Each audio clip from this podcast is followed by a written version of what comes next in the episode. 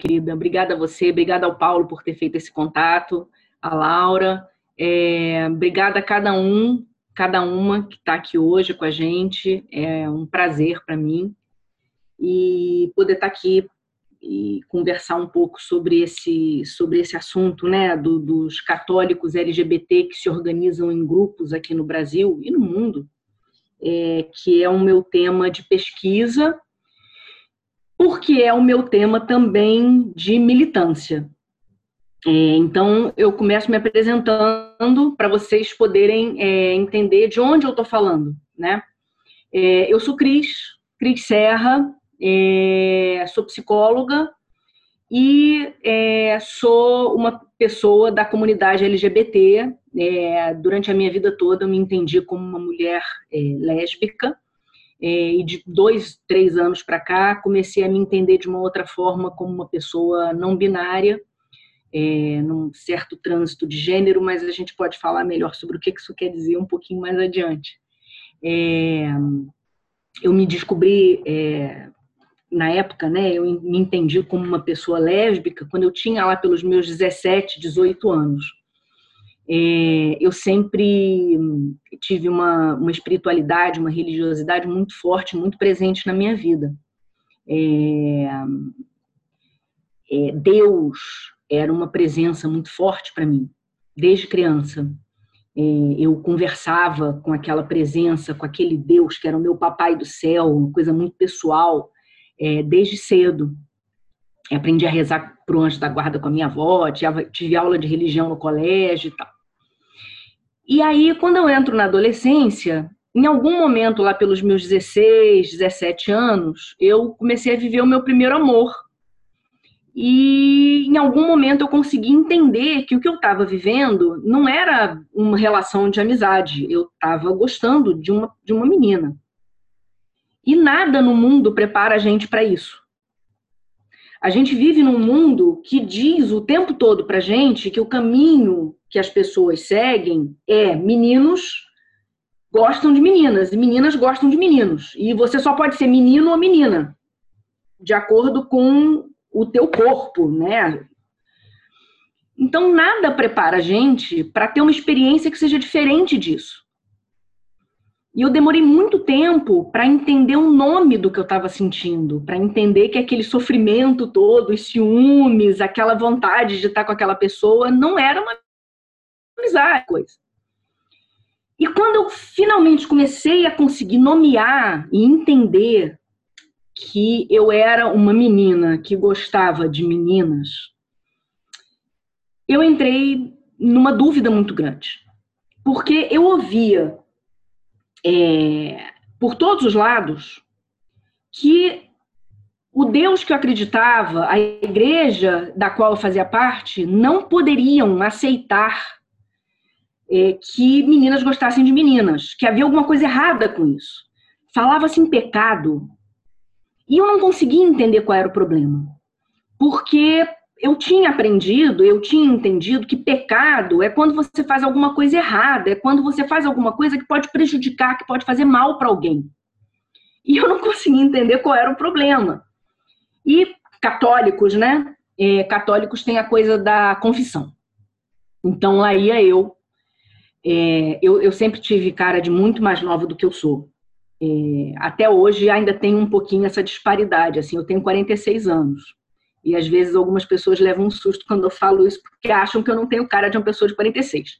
Eu não sei se isso é verdade, mas quando eu tinha 18, 17, eu certamente não tinha cara de 18, 17. Eu parecia muito mais nova. Então aí eu, com aquela cara de criança, entrava no confessionário, sentava na frente do padre e começava a falar: Padre, eu sou homossexual. Isso era começo dos anos 90, final dos anos 80, começo dos anos 90 os patos perdiam rebolado. E aí começava aquela pessoa com aquela cara de, de, de, adolescente, falava, eu sou homossexual, e eu queria saber qual é o problema, porque eu não consigo entender qual é o problema. E os padres começavam a explicar qual era o problema. E eu comecei a observar que os argumentos seguiam sempre mais ou menos a mesma sequência. E um argumento que era sempre central era que a relação entre pessoas do mesmo sexo não gerava vida. E aí eu ouvia o que o padre falava, e eu ia para casa, e eu pensava, e eu, eu falava, gente, isso, esses, isso não faz sentido. E eu queria muito entender, porque eu não queria correr o risco de estar tá fazendo alguma coisa errada.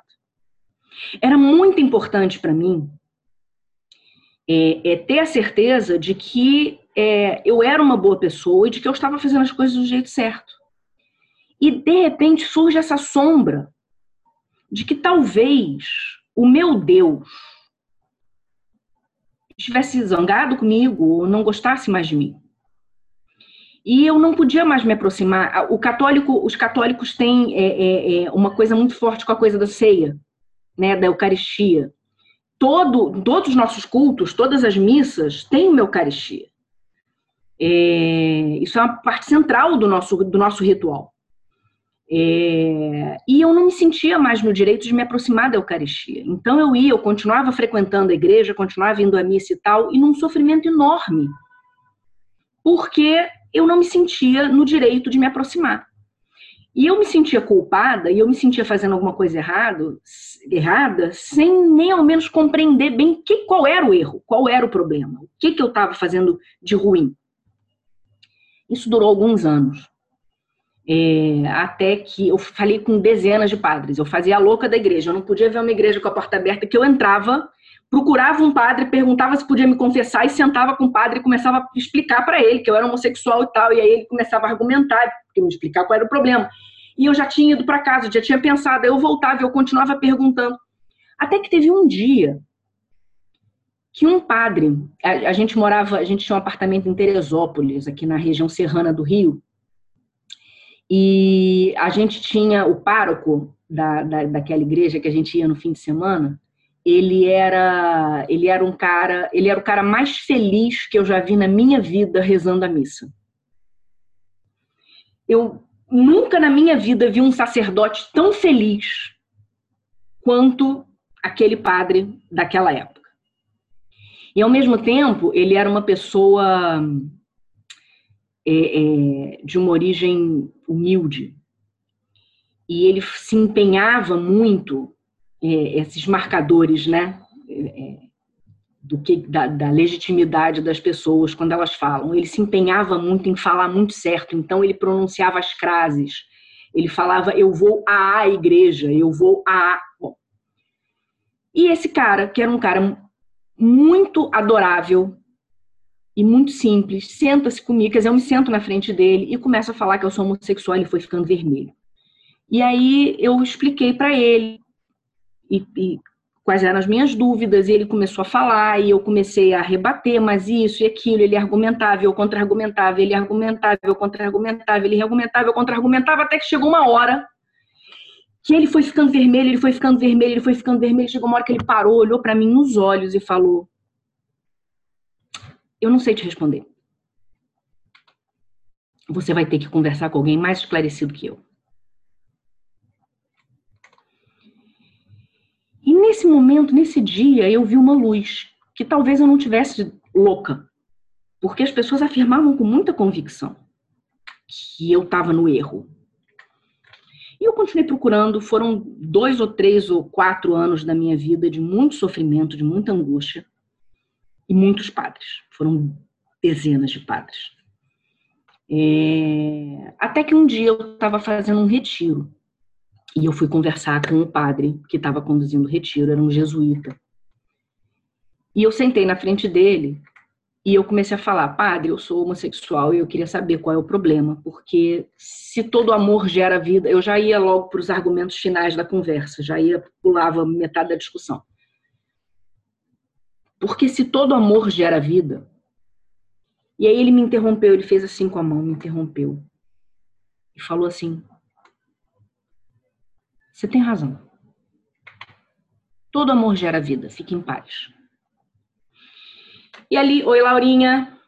E ali eu tirei, eu tirei, eu tirei um peso dos ombros.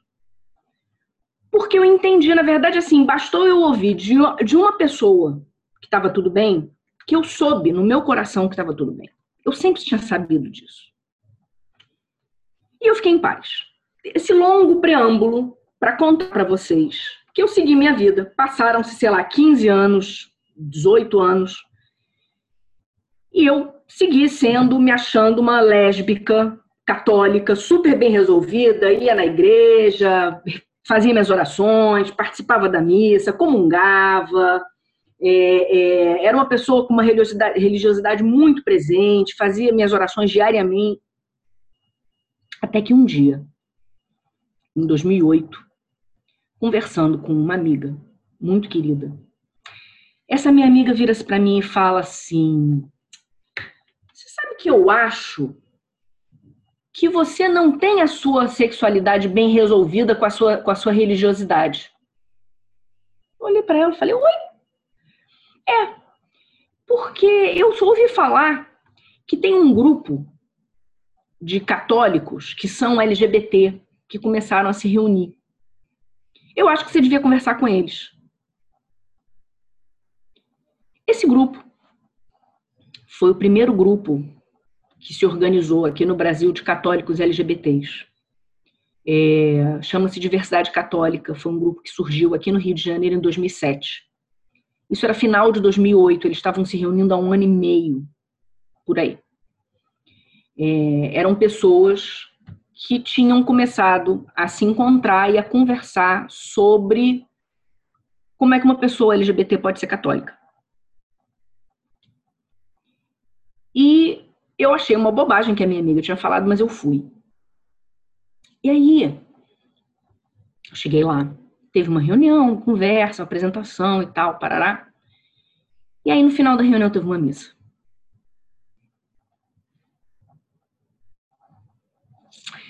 Foi a primeira vez é, na minha vida que eu participei de uma Eucaristia é, com um grupo de pessoas em que todo mundo sabia plenamente quem eu era. E nesse dia, eu fui tomada por uma emoção que me pegou completamente de surpresa. E é, passaram-se 13 anos. E eu ainda me emociono. Passaram-se 13 anos, e nesses 13 anos, eu vi um número incontável de vezes as pessoas tendo experiências como essa e tendo essa emoção. Da primeira vez em que você se coloca numa comunidade de fé, na sua comunidade de fé, diante do seu Deus, com os seus irmãos e irmãs, inteiro, inteira.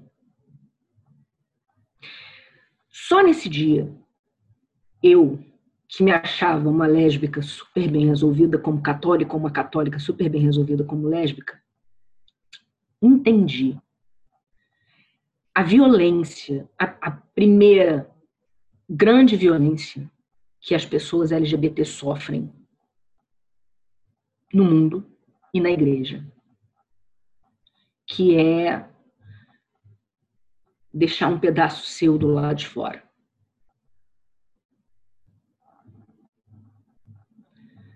Toda vez que eu entrava numa igreja, eu deixava um pedaço meu do lado de fora. Algo ficava escondido, ficava apagado, ficava invisível. E eu nunca tinha me dado conta de como isso é violento. De lá para cá, eu aprendi muitas coisas. E eu espero poder compartilhar alguma delas com vocês nessa conversa que a gente está tendo aqui hoje. Mas para explicar o que que eu estou fazendo aqui com vocês hoje, quem sou eu? Eu sou essa pessoa que passou por essa experiência e que transformou essa descoberta numa militância. Eu durante alguns anos eu fui, eu trabalhei é, é, cuidando das plataformas na internet do Diversidade Católica aqui do Rio. Tinha blog, a página no Facebook, teve uma época que teve Twitter, hoje em dia, enfim, é, é, tem, tem o site e tal. E eu era aquela pessoa que cuidava das postagens e que cuidava de receber as mensagens e os comentários. Uma das pessoas, né? Havia outras, mas eu era uma das pessoas fazendo esse trabalho. E eu ficava sempre muito impressionada. Porque a quantidade de pessoas que se davam ao trabalho de entrar, de ir lá, digitar, entrar no nosso site, no blog, na página do Facebook, escrever uma mensagem, escrever um comentário, dizendo: olha, eu sou católico, eu sou católica, e vocês não podem ser, se vocês são LGBT, vocês não podem ser católicos. Se vocês são LGBT, vocês vão queimar no inferno, vocês têm que deixar de ser LGBT. A pessoa se dava ao trabalho de entrar lá para falar isso pra gente. E me, o que me espantava mais ainda do que isso, o que me espantava mais ainda é que entrava muita gente dizendo assim: olha, eu sou LGBT, e se vocês são LGBT, vocês não podem ser católicos. Porque você teve um cara especificamente que eu gosto sempre de citar. Eu tenho prints, isso é verdade. Não é fake news. Teve um cara que fez um comentário que ele dizia assim: é, ele era gay e ele dizia assim: católico LGBT é que nem judeu nazista. Vocês que dizem que são LGBT e são católicos, é, vocês acham que ser católico é muito legal, que faz muito bem para vocês, mas vocês não sabem que isso não é legal, que isso faz muito mal para vocês. E que vocês precisam de ajuda para deixar de ser católicos. Eu li isso e eu pensei, Jesus, Jesus. Ou enfim, Jesus, né? Dependendo de onde é que você visualiza. Qual é a diferença entre isso que esse rapaz está dizendo e as pessoas que dizem pra gente que a gente acha que ser lésbica, gay, bissexual, transgênero, travesti, o que for, que a gente acha que ser uma pessoa LGBT é muito legal, mas que a gente não sabe que isso faz muito mal pra gente, a gente precisa de ajuda para deixar de ser LGBT. Qual é a diferença? Eu ficava sempre muito impressionada com como que desses dois lados que existe um certo senso comum de que são lados opostos, o lado das pessoas cristãs, católicas no caso, e o lado das pessoas LGBT, como é que o mesmo argumento aparecia dos dois lados? A mesma lógica. A mesma lógica de simplesmente não poder aceitar quem eu digo que eu sou e o que eu tenho a dizer a meu próprio respeito e a respeito da minha experiência. Que mecanismo é esse? E por que, que todo mundo insiste em dizer que uma pessoa católica não pode ser LGBT e vice-versa?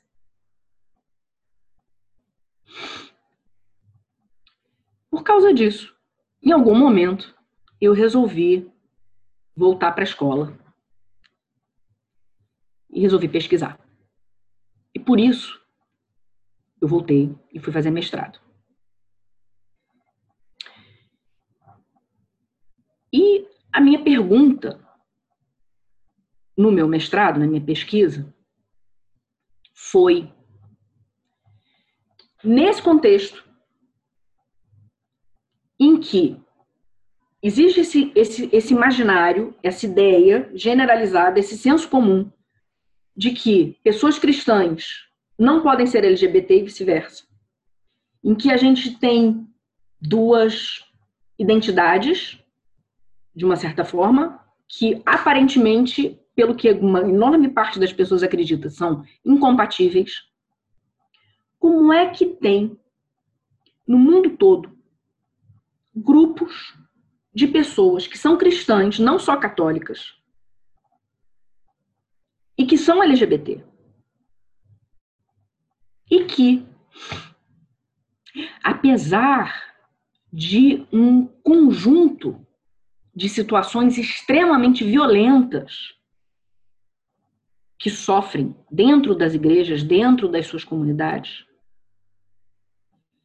essas pessoas ainda assim insistem em estar ali, em se reunir, em criar um movimento na tentativa de conquistar espaço, conquistar respeito, afirmar a sua pertença religiosa nessas igrejas.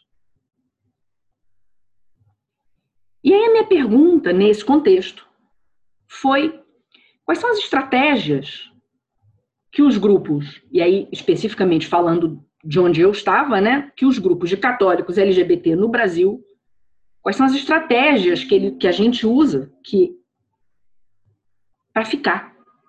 Estratégias de permanência na igreja. Foi essa a minha pergunta.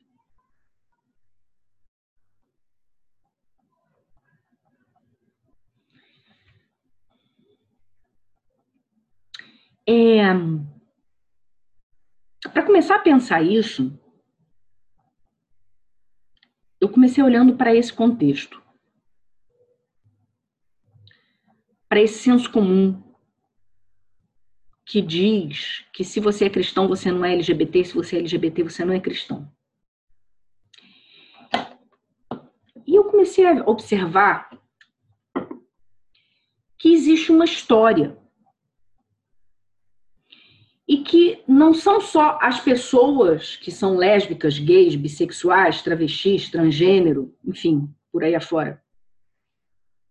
Não são só essas pessoas que precisam ficar no armário, como se diz, né? Deixar um pedaço seu do lado de fora quando elas entram numa igreja. É toda uma história dessas pessoas que fica no armário. É... Eu não estou querendo com isso negar, nem deixar de denunciar a violência. Eu já falei da violência do apagamento, do deixar um pedaço lá de fora, que é a básica. Mas tantos de nós ouvimos o tempo todo, nas igrejas e fora das igrejas, isso que eu estou contando para vocês, que nós não podemos ser cristãos se nós somos LGBT e vice-versa. É uma crença tão generalizada e tão violenta, porque é, é, é, é uma sociedade inteira batendo nessa tecla de que nós não somos quem nós percebemos que nós somos. De que tem alguma coisa errada com o que a gente percebe que é, com quem nós percebemos que somos. Pior, em muitos ambientes, em muitas comunidades, disse abertamente que existe alguma coisa de tão errado com as pessoas que são LGBT que fala-se que a pessoa está endemoninhada, que ela é coisa do. que ela vai queimar no inferno, que ela vai ficar condenada, que ela não vai ser salva, que. É, que ela está sendo a porta aberta para o demônio entrar na sua família, na sua casa, na sua igreja, na sua comunidade.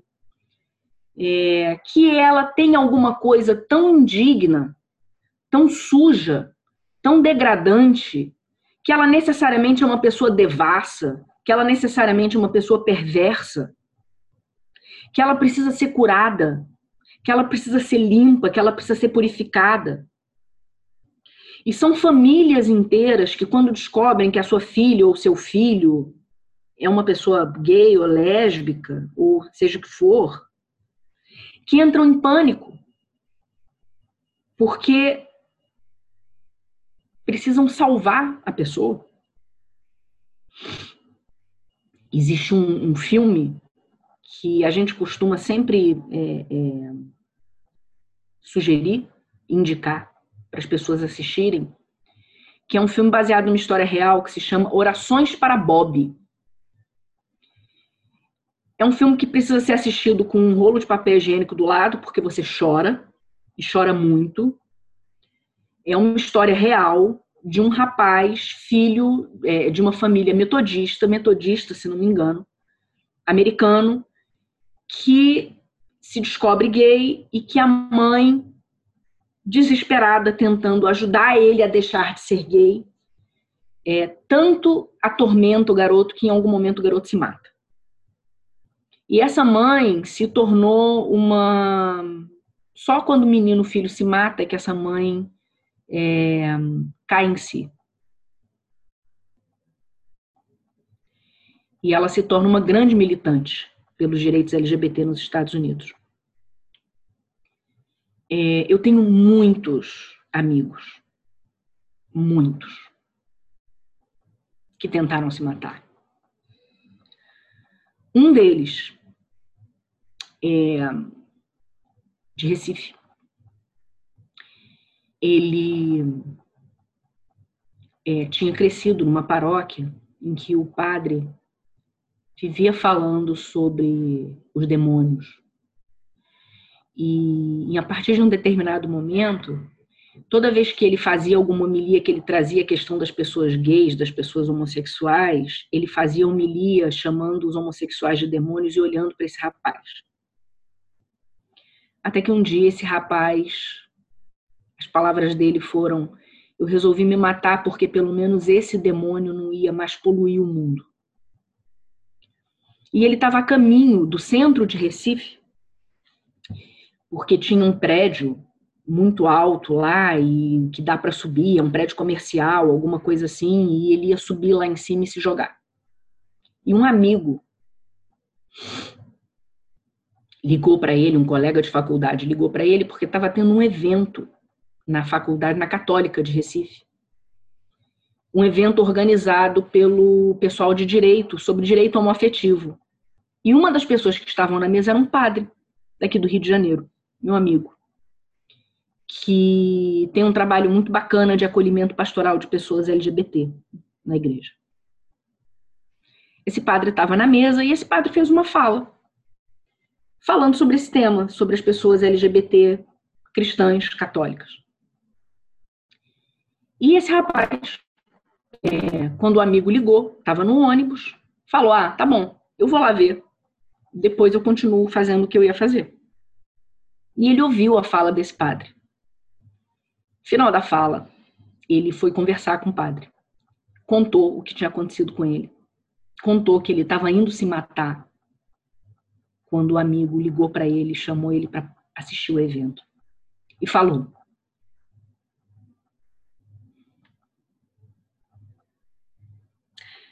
e falou: Padre, não pare.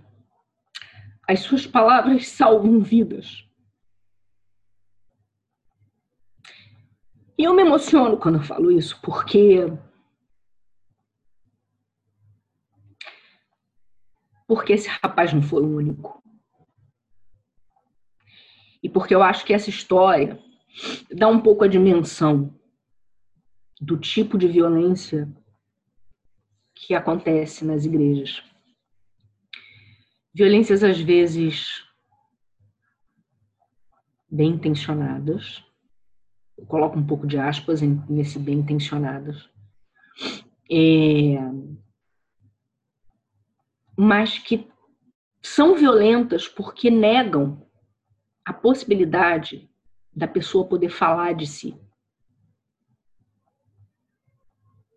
Negam olhar e ver o outro, negam escutar. Eu tenho muitos amigos que foram submetidos a orações de cura e libertação e processos de exorcismo, que foram absurdamente traumáticos. Amigos e amigas que foram obrigados pelos seus pastores a passar por processos terapêuticos, psicoterapêuticos, supostamente psicoterapêuticos, de cura,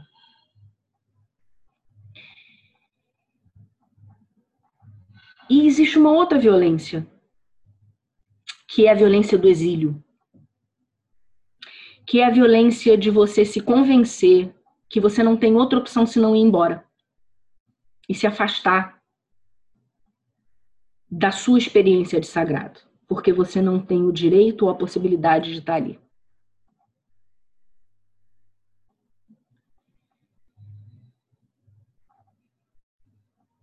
E eu falo isso tudo.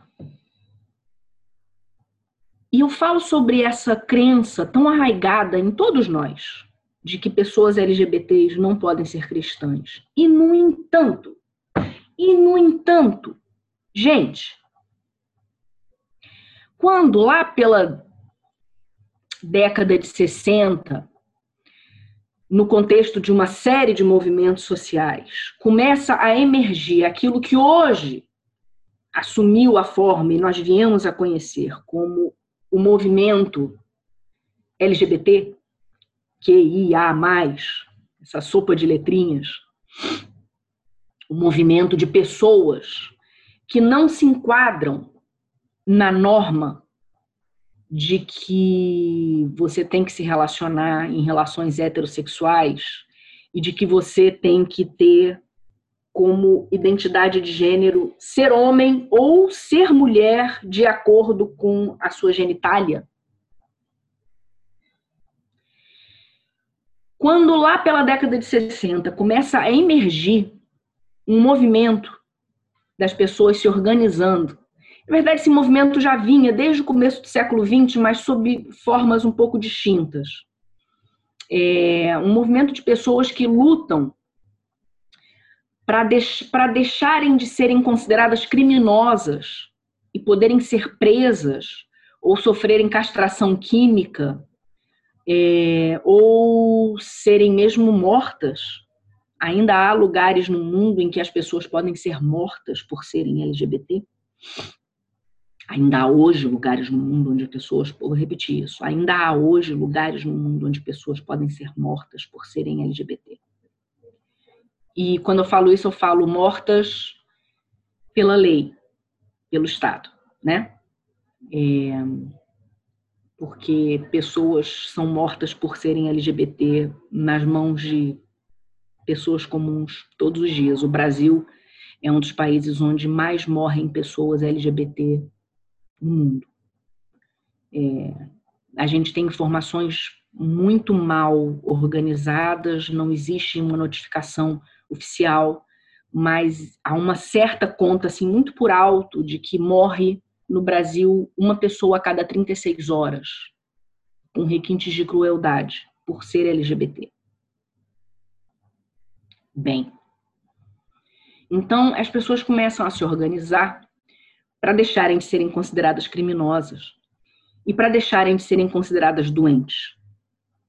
E isso se transforma num movimento por direitos para as pessoas LGBT, movimento das pessoas LGBT para assegurarem direitos e igualdade na sociedade que a gente vive. E é interessante porque, ao contrário desse senso comum, é, as pessoas LGBT foram acolhidas, encontraram acolhimento em espaços de igrejas desde o começo, desde os primórdios da história desse movimento. Você vê grupos, pessoas que se encontram em igrejas, acolhidas por padres, por pastores, por religiosos, por religiosas. Durante a época da, da epidemia, quando estoura nos anos 80 a epidemia de AIDS, os religiosos muitas vezes estavam na linha de frente do combate à epidemia porque muitas vezes havia padres, havia freiras, havia instituições de assistência, havia hospitais nas mãos de ordens religiosas. É, quando ninguém sabia é, como é que se dava o contágio, não se tinha-se medo de chegar perto das pessoas, não se entendia bem a doença ainda, achava-se que podia passar pelo ar, achava-se que podia passar pelo, pelo, pelo contato físico, pelo toque. Muitas vezes eram padres, freiras, monges, pastores que estavam na linha de frente de combate à epidemia. É, e como tudo, é, à medida que emerge esse movimento no final dos anos 60, de pessoas reivindicando respeito, reivindicando dignidade, reivindicando, é, afirmando o orgulho em vez da vergonha de serem quem são, as comunidades de fé cristãs, é, começam a se sentir interpeladas e chamadas, as pessoas cristãs se sentem interpeladas e chamadas a pensar e a entender quem são essas pessoas e o que elas estão dizendo, desde a sua fé e desde os valores em que elas acreditam. Então, existe um diálogo muito intenso, até porque, é, é, muitas vezes, apesar desse senso comum que coloca LGBTs de um lado e igrejas do outro, é, pessoas LGBTs, pessoas quando se descobrem LGBTs, com enorme frequência, como é o caso de muitos de nós, é, foram criadas na igreja, cresceram dentro de uma determinada fé, dentro de uma determinada experiência de sagrado. Pessoas cristãs não só são LGBT, como pessoas cristãs são mães, são pais, são irmãos, são irmãs, são vizinhos, são amigos, conhecem pessoas LGBT. Então, é essa, essa noção dessa separação uma ideia que é construída. E é muito interessante porque os primeiros grupos é, que se organizam dentro das igrejas de pessoas LGBTs datam dos anos de antes de Stonewall, que é um grande marco na história do movimento LGBT, que acontece em junho de 69. Em 68 foi fundado o em 69 foi fundado meses antes, foi fundado o Dignity, que foi o primeiro grupo de católicos LGBT fundado é, o primeiro grupo de católicos LGBT fundado para trabalhar pelo respeito e pela inclusão e pela afirmação das pessoas LGBT dentro da Igreja Católica. Em 68, havia sido fundada a Igreja da Comunidade Metropolitana, que foi a primeira igreja que se chama inclusiva, uma igreja voltada especificamente para o público LGBT, para acolher o público LGBT. Ao longo do, do, do, começo dos anos 70, surgem grupos similares entre luteranos, entre metodistas, nos anglicanos, enfim. É... Existe toda uma movimentação há muitas décadas. O primeiro grupo, aqui no Brasil, é... surge em 2007, como eu contei para vocês. E ele surge reunindo um conjunto de pessoas, é, um deles, um rapaz padre, que tinha é, se descoberto gay, e que começa a se perguntar essa pergunta: como é possível uma pessoa gay, no caso dele, ser católica? Outras pessoas LGBT católicas e duas moças heterossexuais que eram católicas. Uma delas, é, eu gosto de contar essas duas histórias. Uma delas era católica, tinha se convertido já adulta ao catolicismo. E ela tinha um irmão gay, que inclusive é uma pessoa muito conhecida no, no, no Brasil, no, no, meio gay, o André Fischer. A irmã do André, a Heloísa. É, ela se converte ao catolicismo e a mãe dela, em algum momento, vira-se para ela e fala: Escuta, agora que você é católica, você não vai começar a discriminar seu irmão, não, né? E ela falou: eu, eu, tenho que discriminar meu irmão porque eu sou católica? Qual é a relação entre uma coisa e outra? Muito, muito, muito chocada e muito instigada por essa pergunta, ela se reúne a esse grupo para entender por que, que pessoas LGBT supostamente não podem ser católicas e como pessoas LGBT podem ser católicas. Uma outra também hétero, era tinha uma grande amiga, as duas tinham crescido juntos em igreja, se conheciam desde crianças. E essa grande amiga dela, em algum momento, se descobre lésbica e entra numa crise violentíssima, parecida com a minha, parecida com a de tantos outros. E ela fica muito chocada com a crise, com o sofrimento que a amiga vive, e com as dúvidas, e com os questionamentos, e com as acusações de pecado e de erro. E aí ela se junta a esse grupo, e ela é uma das fundadoras do Diversidade Católica aqui no Rio, é, em busca de respostas para esse mistério. Foi muito interessante porque eu me juntei a esse grupo em 2008 e se e, e, foram surgindo outros grupos. Em 2010 surge um grupo em São Paulo, em 2011 surge um grupo em Brasília. Os grupos vão surgindo. Em 2014, a gente realiza aqui no Rio de Janeiro um primeiro encontro de católicos LGBT, primeiro encontro nacional de católicos LGBT no Brasil. A gente reuniu representantes de sete grupos que a gente conhecia aqui no, no Brasil na época e fundamos uma rede nacional de grupos católicos LGBT. Sete grupos, do Brasil todo. Do Sul, daqui do Sudeste, do Nordeste, Brasília, só não tinha grupo no, na região Norte. Não tem ainda, inclusive. Ainda. É, e a gente funda a Rede Nacional de Grupos Católicos LGBT, isso em 2014. Em 2018, a gente fez um segundo encontro, segundo encontro nacional de católicos LGBTI+, em São Paulo. E aí a gente já tinha 15 grupos do Brasil todo, menos da região norte. Nesse segundo encontro, a gente criou uma constituição para a rede e é, elegeu, criou uma estrutura de coordenação para poder, enfim, fazer uma rede que efetivamente fizesse coisas e pudesse dar apoio para os grupos que estavam se formando e tal. E nesse processo a gente elegeu uma, uma equipe de coordenação nacional, da qual eu faço parte. Eu sou coordenadora da região Sudeste e sou coordenadora nacional.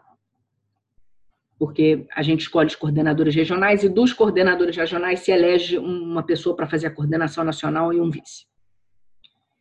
E eu estarei nessa função até ano que vem. Hoje, a rede reúne 22 grupos. Ainda não temos um grupo na região norte, mas temos oito grupos no Nordeste, nove grupos no Sudeste, dez agora. Acabou de surgir um grupo novo aqui na Baixada Fluminense. Um movimento muito lindo de, de, de pessoas muito jovens, que isso é uma coisa que me emociona absurdamente. É... Dois grupos no Sul, dois grupos em Brasília. E eu, quando fiz a minha pesquisa, eu fiquei com aquela pergunta, né? Tá, nesse contexto todo, como é que essas pessoas, como é que esses grupos se organizam para permanecer na igreja? E em algum momento eu me lembrei de uma situação que a gente viveu. Que a gente estava no aniversário de um amigo, de um membro do Diversidade Católica. E esse rapaz, grande amigo meu, tinha um amigo que não fazia parte do grupo e que estava lá na festa de aniversário dele. E que, ouvindo a gente falar sobre essa coisa tão esquisita, católico gay, católico LGBT, como, hein? O rapaz vira-se pra gente e pergunta: Mas, gente, assim, quem é que deixa vocês existirem? E eu, quando vi essa pergunta, quem é que deixa a gente existir? Nós ficamos assim um pouco irritados e um pouco espantados e um pouco chocados com a pergunta. E eu demorei um pouco para me dar conta de que essa pergunta era uma pergunta-chave, na verdade. É, porque justamente ninguém deixa a gente existir. Nós simplesmente estamos aqui.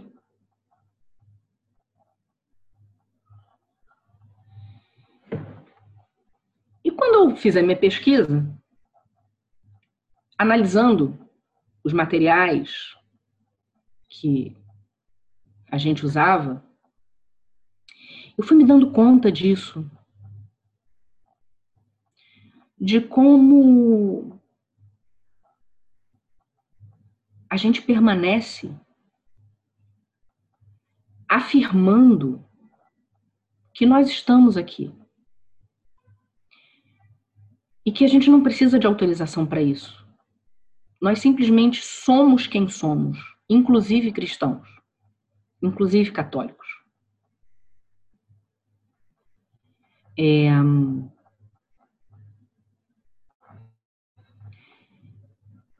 E que talvez o que se deva questionar não é se nós podemos ou não estar aqui, Mas qual será a legitimidade da igreja para nos colocar para fora? Que Cristo essa igreja segue? Quem é Cristo que essa igreja segue? Para se julgar no direito ou no dever de nos colocar para fora. Porque hum, a gente pode entender Cristo de muitas maneiras diferentes. Cristo que essas pessoas, que nós seguimos, é um Cristo que andava com os excluídos do seu tempo. É um Cristo que andava com aqueles no seu tempo que eram considerados os indignos, os pecadores, os que estavam fora de qualquer possibilidade de salvação, os que estavam fora da lei, no sentido de uma lei legalista, de uma lei que separa as pessoas em quem está salvo e em quem não está. E justamente por criticar essa maneira de entender a lei, e justamente por dizer que existe uma lei que ante, antecede toda outra, todas as outras leis que é a lei do amor. Foi justamente por falar de um Deus que é pai e que é um pai que ama, não é um pai severo e rígido, mas é um pai que ama, é o pai da parábola do filho pródigo, que tem esse nome, mas que devia se chamar parábola do pai amoroso. Por falar de um Deus assim, por falar que os legalistas eram hipócritas, porque estavam mais preocupados em tirar o cisco do olho do seu irmão do que em tirar a trave do próprio olho. Por isso, ele foi odiado, perseguido, julgado, condenado e morto pelos doutores da lei do seu tempo.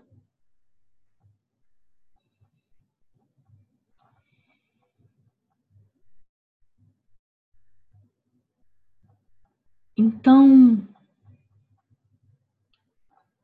quando você vê uma igreja que se diz seguidora de Cristo e que muitas vezes assume uma postura que é tão parecida com as posturas que Cristo criticava, o que, essa igreja está fazendo?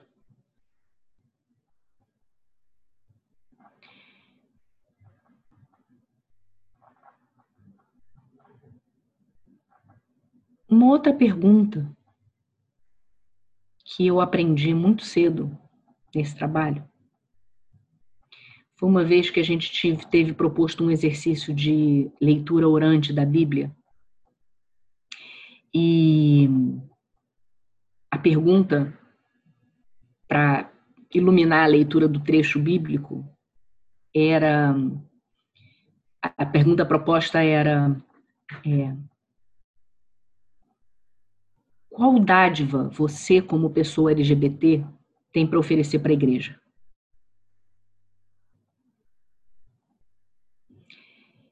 E essa pergunta é uma pergunta que tem ficado guardada no meu coração até hoje, sabe?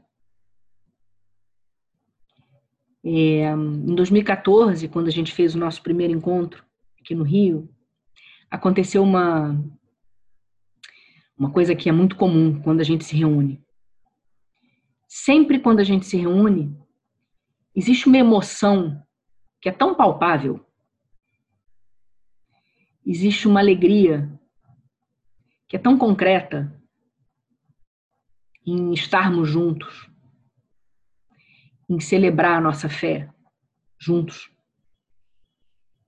em afirmar a nossa pertença a igreja, e a igreja, quando eu falo, não estou falando da hierarquia da igreja, estou falando da igreja povo de Deus.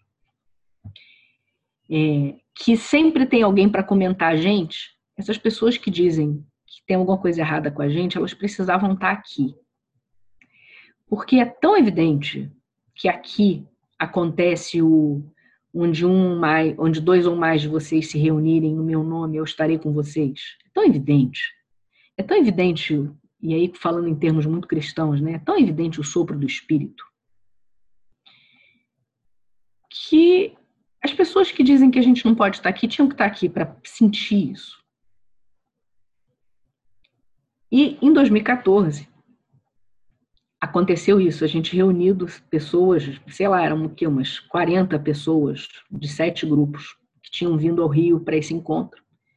E havia um padre, um jesuíta, figuraça, que acompanhava o grupo de São Paulo. E ele, num determinado momento, ele muito impactado com, com, com essa potência desse encontro, ele vira-se e fala: é pelas catacumbas que a igreja respira. E isso foi uma primeira resposta para a pergunta sobre que dádivas nós, como pessoas LGBT, temos a oferecer para a igreja.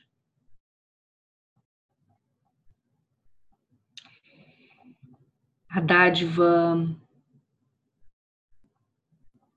de se libertar de uma lei fria e engessada e resgatar o princípio daquele, a boa nova do Evangelho, daquele Cristo que andava com os excluídos, que andava com os marginalizados do seu tempo. Uma outra dádiva que eu acho que a gente tem para trazer é o fato de que nós dizem que a gente tem que ficar do lado de fora porque a nossa sexualidade é desordenada, porque ela não é voltada para a procriação.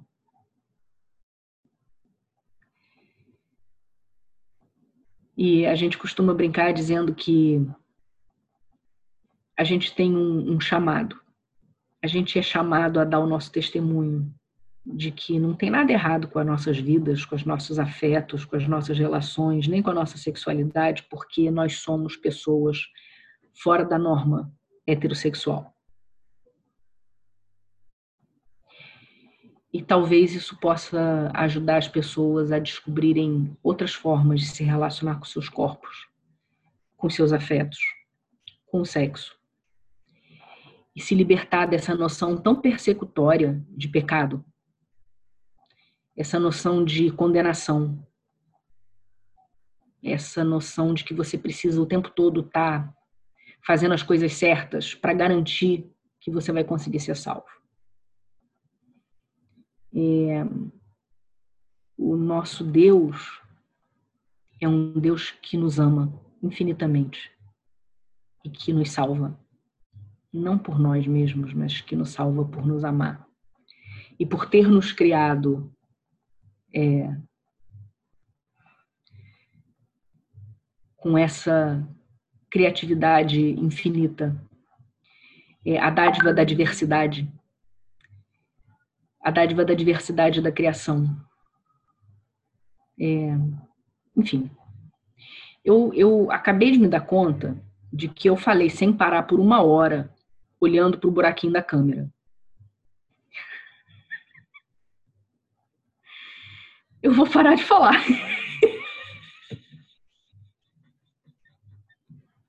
Eu tô olhando fixamente pro buraquinho da câmera uma hora, falando, falando, falando. Eu olhei pro reloginho agora, eu fiquei um pouco encabulada. Eu não sei se dá para ver nessa luz, mas eu acho que eu fiquei vermelha. Cris, a sensação é que passou apenas 15 minutos. Tá maravilhoso. Você fique absolutamente Jesus amado, vou beber água. Vamos beber água. Eu me empolgo, eu misturo a pesquisa com a militância, com a fé, com a.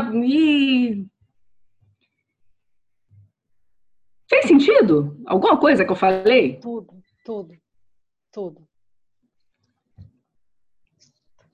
Continua, Cris, se você quer falar. Não, façam, façam perguntas ou comentários, ou o que vocês estão pensando, ou o que vocês gostariam de saber, ou não sei. Um comentário aqui é da Laurinha, que ela fez assim, que fala linda e fala forte. Muito emocionante aqui. A força das pessoas LGBT mais católicas é impressionante. E o coraçãozinho de força. Outras pessoas aqui no YouTube têm batido palmas, a Jaci. Paulo está pedindo Paulo. palavra. Paulo quer falar. Fique à vontade, Paulo. É muito emocionante a sua fala, Cris. É, a gente se conhece há algum tempo, eu não conhecia todas essas, essas histórias. A gente não tive a oportunidade de ter ouvido você falar sobre tudo isso que você falou hoje, eu fiquei muito emocionado e muito, é, muito tocado também. Eu acho que é, é uma história muito bonita a que você conta sobre si mesma, sobre a sua militância e sobre o modo como você vê essa militância, né? Quando você fala que tem pessoas que se matam, estão se matando, que e que não conseguem viver a sua fé.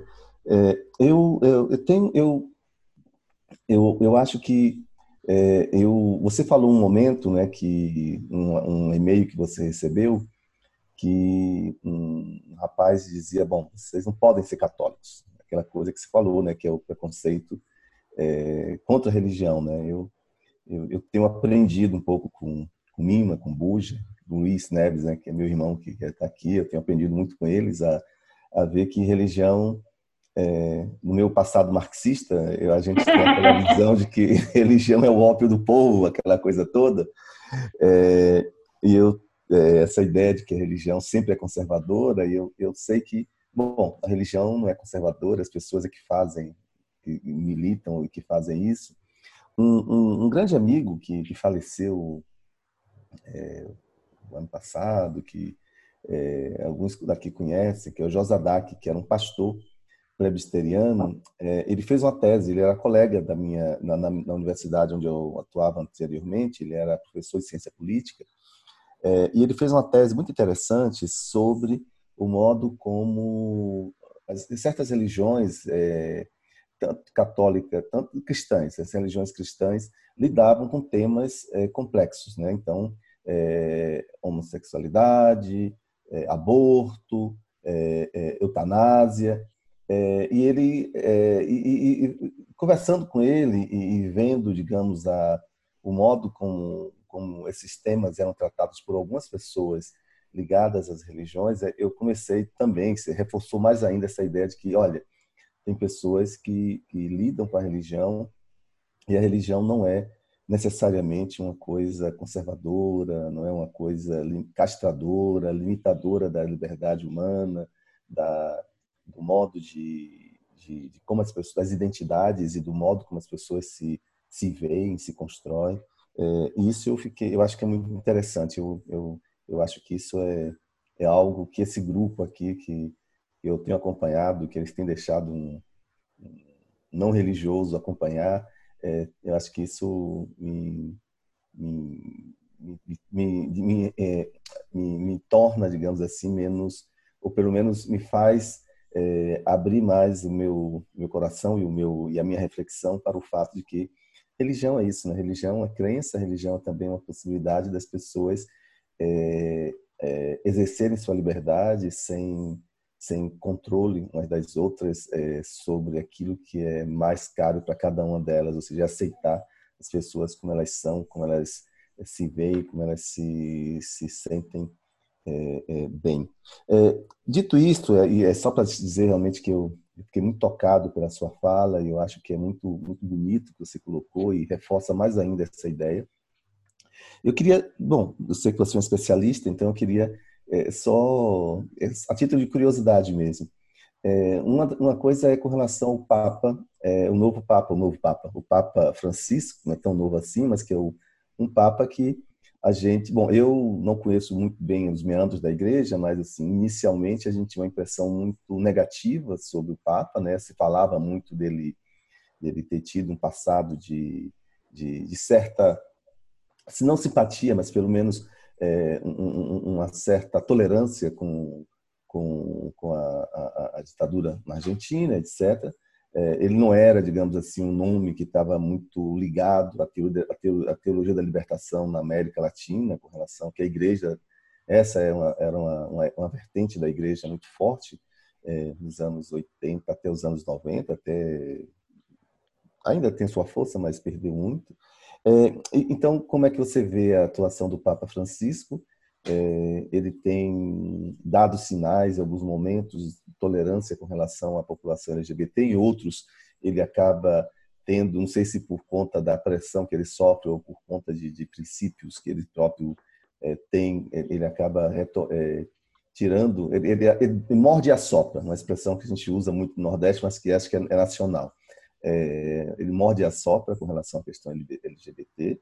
É, e uma outra questão como você é psicóloga, é, eu acompanhei em um certo momento um debate né, de, é, de alguns psicólogos, né, isso gerou um debate muito grande nos conselhos da psicologia e na última eleição para os conselhos isso foi um tema muito forte com relação à cura gay. Né? Alguns é, psicólogos é, ligados, a, sobretudo às igrejas, algumas igrejas pentecostais, ou alguns pastores dessas igrejas, é, propondo que o Conselho de Psicologia aceitasse é, essa essa ideia da cura gay, né? referendasse essa ideia de cura psicológica usando métodos psicológicos, etc, etc. É, felizmente esse grupo não teve força suficiente para levar o, o, o, conselho, né? O conselho nacional, mas é, é, é isso é muito isso é muito perigoso, né? Porque eu acho que a gente está bom a gente está vivendo um momento que a gente achava, sei lá, há 15, há 10 anos atrás, a gente achava que coisas que nós estamos vivendo hoje eram impossíveis de, serem, de, de acontecerem, ou discursos que estão sendo publicizados. É, eu queria que você falasse um pouco sobre isso. Eu sei que você atua nessa área também, então, só para a gente ter um, uma, uma questão sobre isso.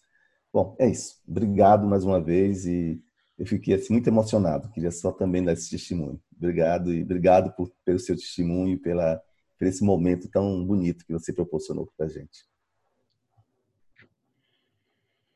É... Obrigado pelo que você falou, Paulo. É... Eu fico sempre muito emocionada de converter amigos marxistas. Você sabe que você, é você não me converteu. Eu, a, a tolerância. Eu estou exercitando a minha tolerância. Você sabe que a minha companheira Vanessa, que vocês, você e Laurinha conhecem muito bem, são, são muito amigos. É, no começo, a gente está junto há quatro anos. No começo, ela brigava comigo quando eu começava a falar esses negócios de igreja. Ela ia ficando uma irritação, ia ficando uma irritação. Ela brigava comigo. Já tinha ter uma vez que ela quase bateu o telefone na minha cara. Hoje em dia ela assiste a missa comigo, né? Muito engraçado. Não se não converti, não converti, mas ela tem essa exercício da tolerância. É...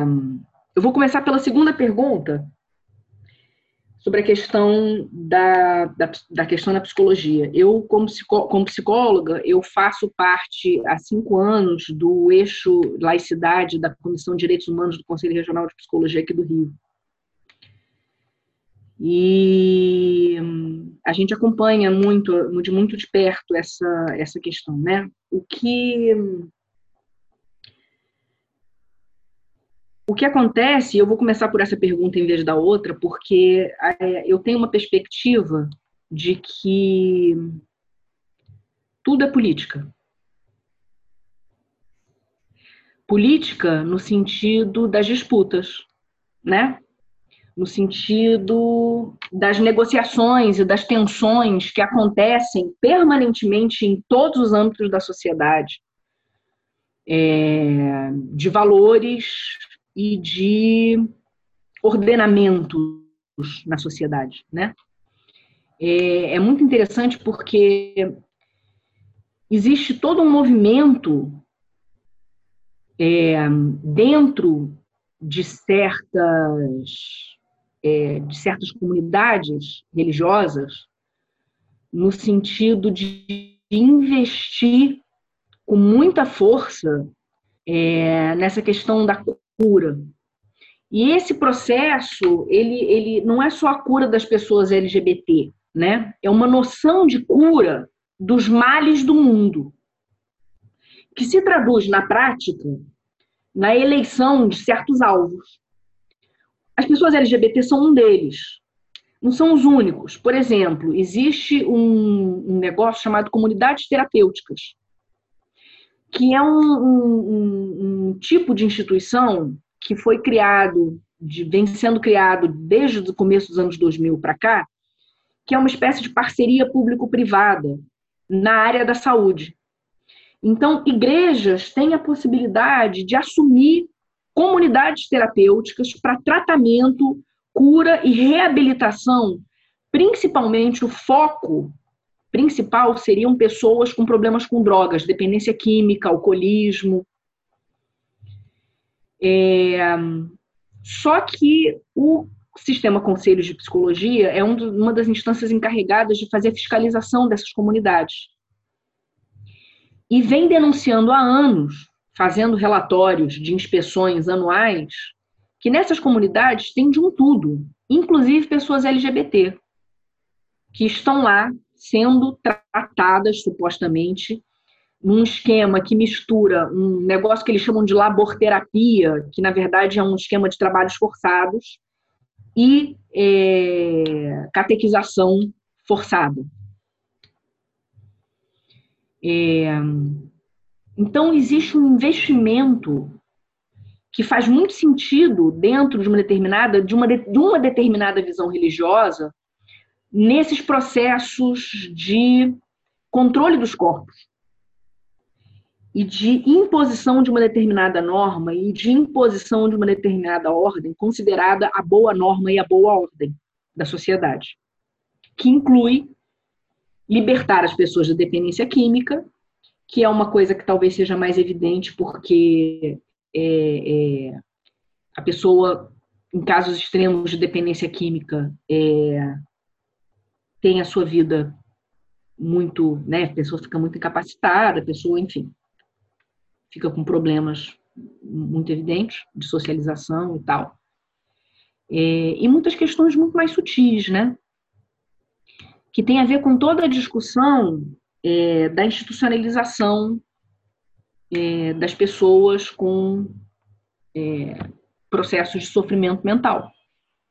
A questão da luta antimanicomial, todas as tensões que existem no campo da psicologia é, entre as vertentes que querem institucionalizar, que querem separar, que querem segregar, que querem tratar, que querem trabalham nessa perspectiva e a perspectiva é, é, antimanicomial, que entende todos os danos que a institucionalização causa, que tende a entender é, essas diferenças como processos que têm que ser entendidos num contexto social mais amplo, enfim. É, desde o final dos anos 90, desde o começo dos anos 2000, começaram a surgir em muitas instâncias legislativas projetos em todos os níveis, municipal, estadual e nacional, para tentar implementar a possibilidade de que pessoas LGBT sejam tratadas e curadas, ou ter a sua, fala assim, reversão da orientação sexual. Ligado a esse projeto sempre teve algum grupo religioso, algum conjunto de atores religiosos. E todas as vezes, o que acaba sendo crucial para que esses projetos não passem é o posicionamento do Conselho Federal de Psicologia dizendo que não existe cura para o que não é doença. Né?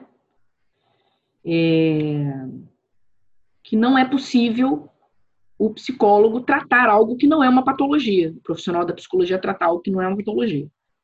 É, e isso está determinado numa resolução, que é a resolução número 01 de 1999, que proíbe o profissional psicólogo de, de, de, de tratar como se fosse uma patologia a orientação sexual que não seja heterossexual. É, o que pouca gente sabe é que essa resolução foi criada e instituída em 99 porque havia um grupo de psicólogos que tinha se reunido num congresso, com o primeiro congresso de psicólogos e psiquiatras cristãos, que estavam apregoando a possibilidade de fazer tratamento de reversão de orientação sexual. E aí isso foi denunciado ao Conselho, de, ao Conselho Federal de Psicologia, o Conselho Federal de Psicologia afirmou aquela posição nessa resolução 00199, é, que vem sendo a pedra no sapato desse tipo de movimento que tenta estabelecer a cura gay. Agora eles não estão mais chamando de cura gay. É, eles argumentam que muitas vezes as pessoas LGBT chegam num processo de profundo sofrimento e elas querem deixar de ser LGBT e elas precisam poder ser ajudadas a sanar o sofrimento delas. O que é, é, oculta, encobre o fato de que o sofrimento das pessoas LGBT não é por elas serem LGBT, é porque nós estamos inseridos numa sociedade profundamente homolesbi transfóbica, né?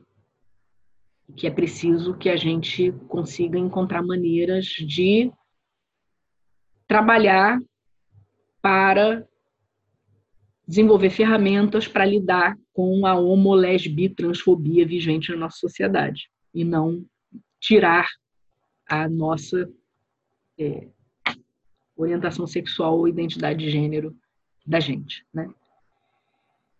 Enfim. É, e eu comecei por essa parte da pergunta, é, porque esse entendimento de que tudo é político é muito crucial.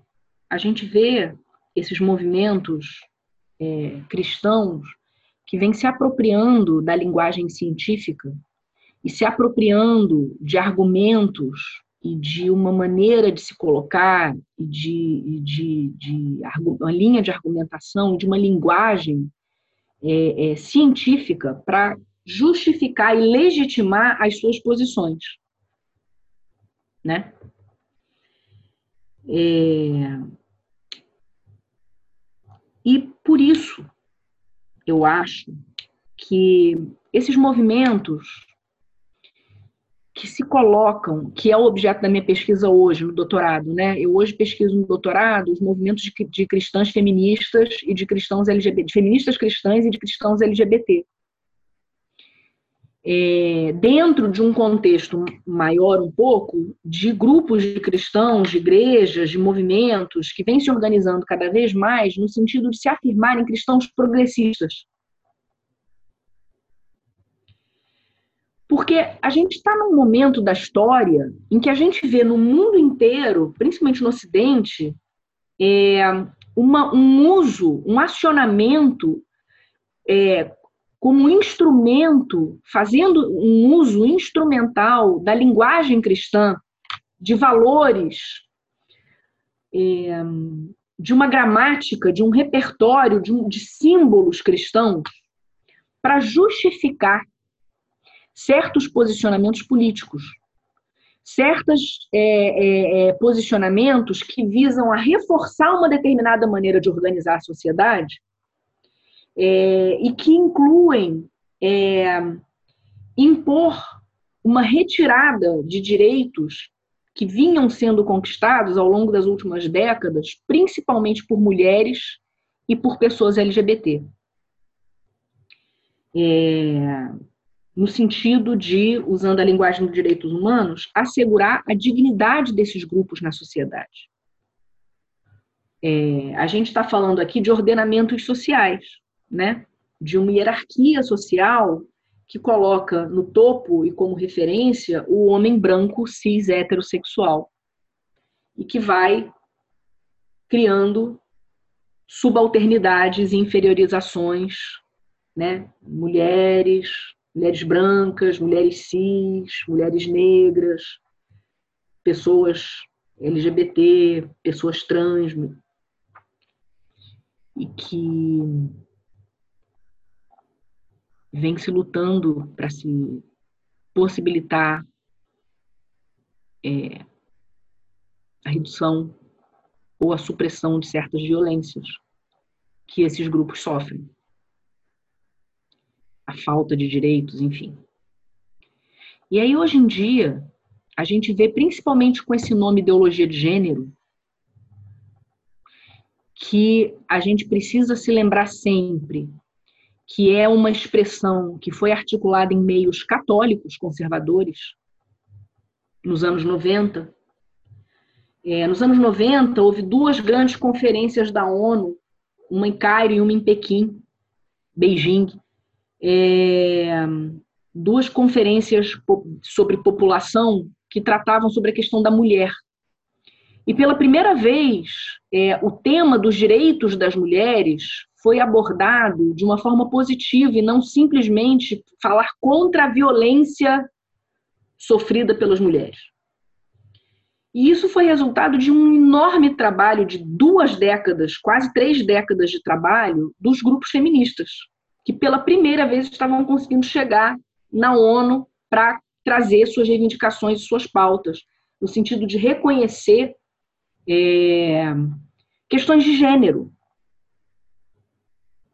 É, todo um campo de estudos e de ativismo relacionados às questões de gênero, é, que se contrapõem à ideia de que é, homens são assim, mulheres são assim, então homens, por sua natureza, têm determinadas características, mulheres, por sua natureza, têm determinadas características, então o homem é, a mulher é doméstica, a mulher é afetuosa, a mulher tem que ficar em casa, a mulher é a pessoa que é responsável pelos cuidados da família, dos filhos, e o homem é o do mundo do trabalho, enfim.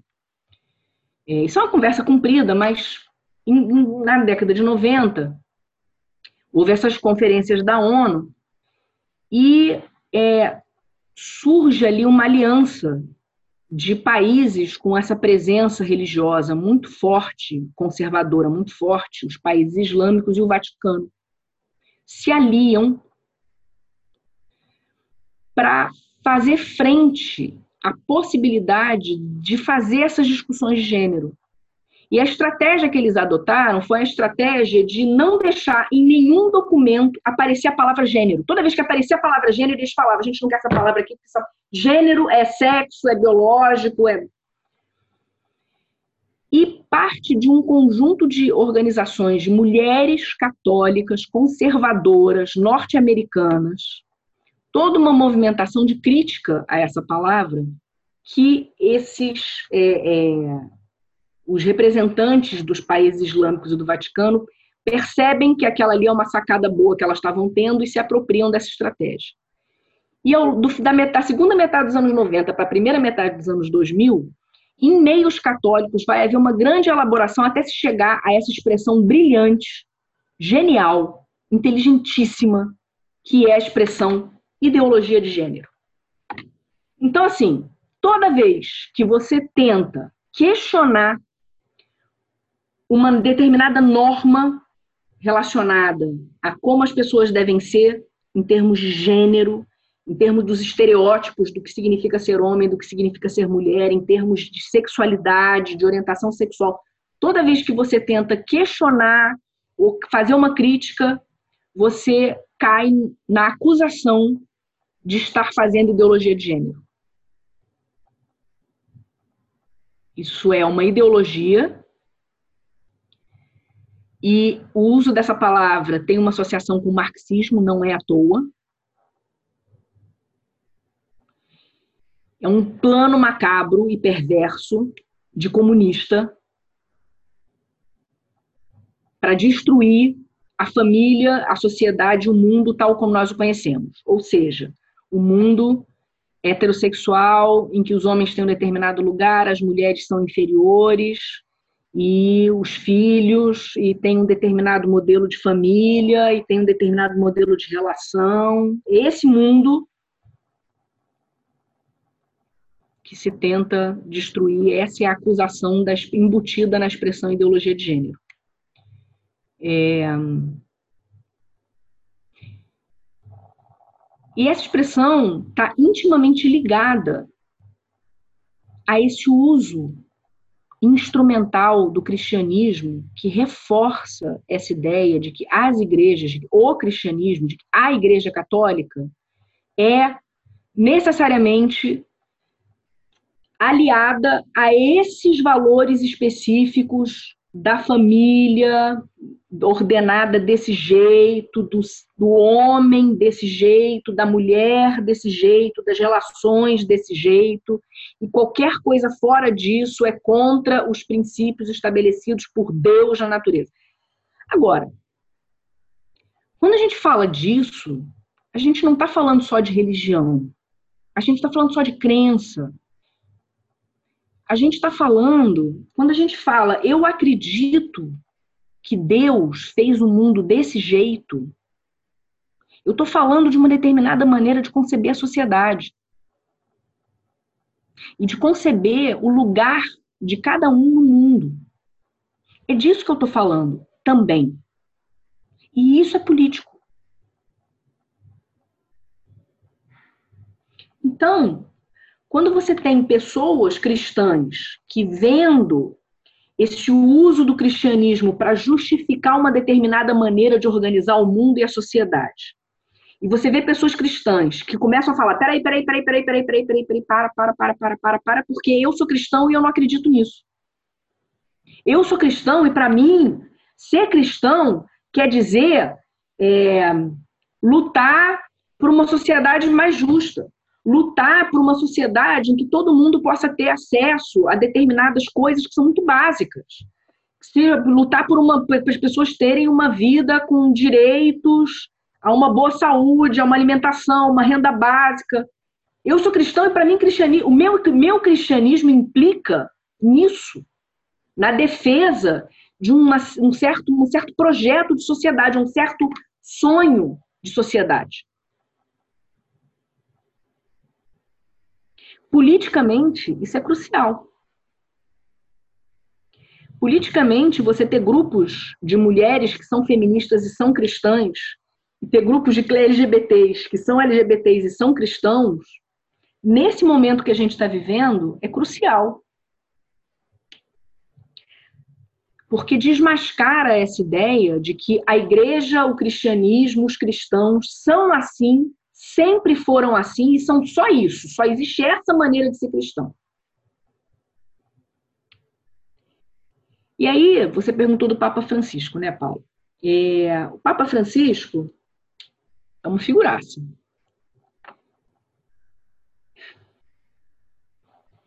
O Papa Francisco chega ao, ao pontificado em Roma é, em 2013 depois de 30 anos de dois pontificados, um atrás do outro, extremamente conservadores. O pontificado João Paulo II, que era o Papa polonês, a Polônia é um dos países mais conservadores da Europa, é um Papa que é eleito não à toa no contexto da Guerra Fria.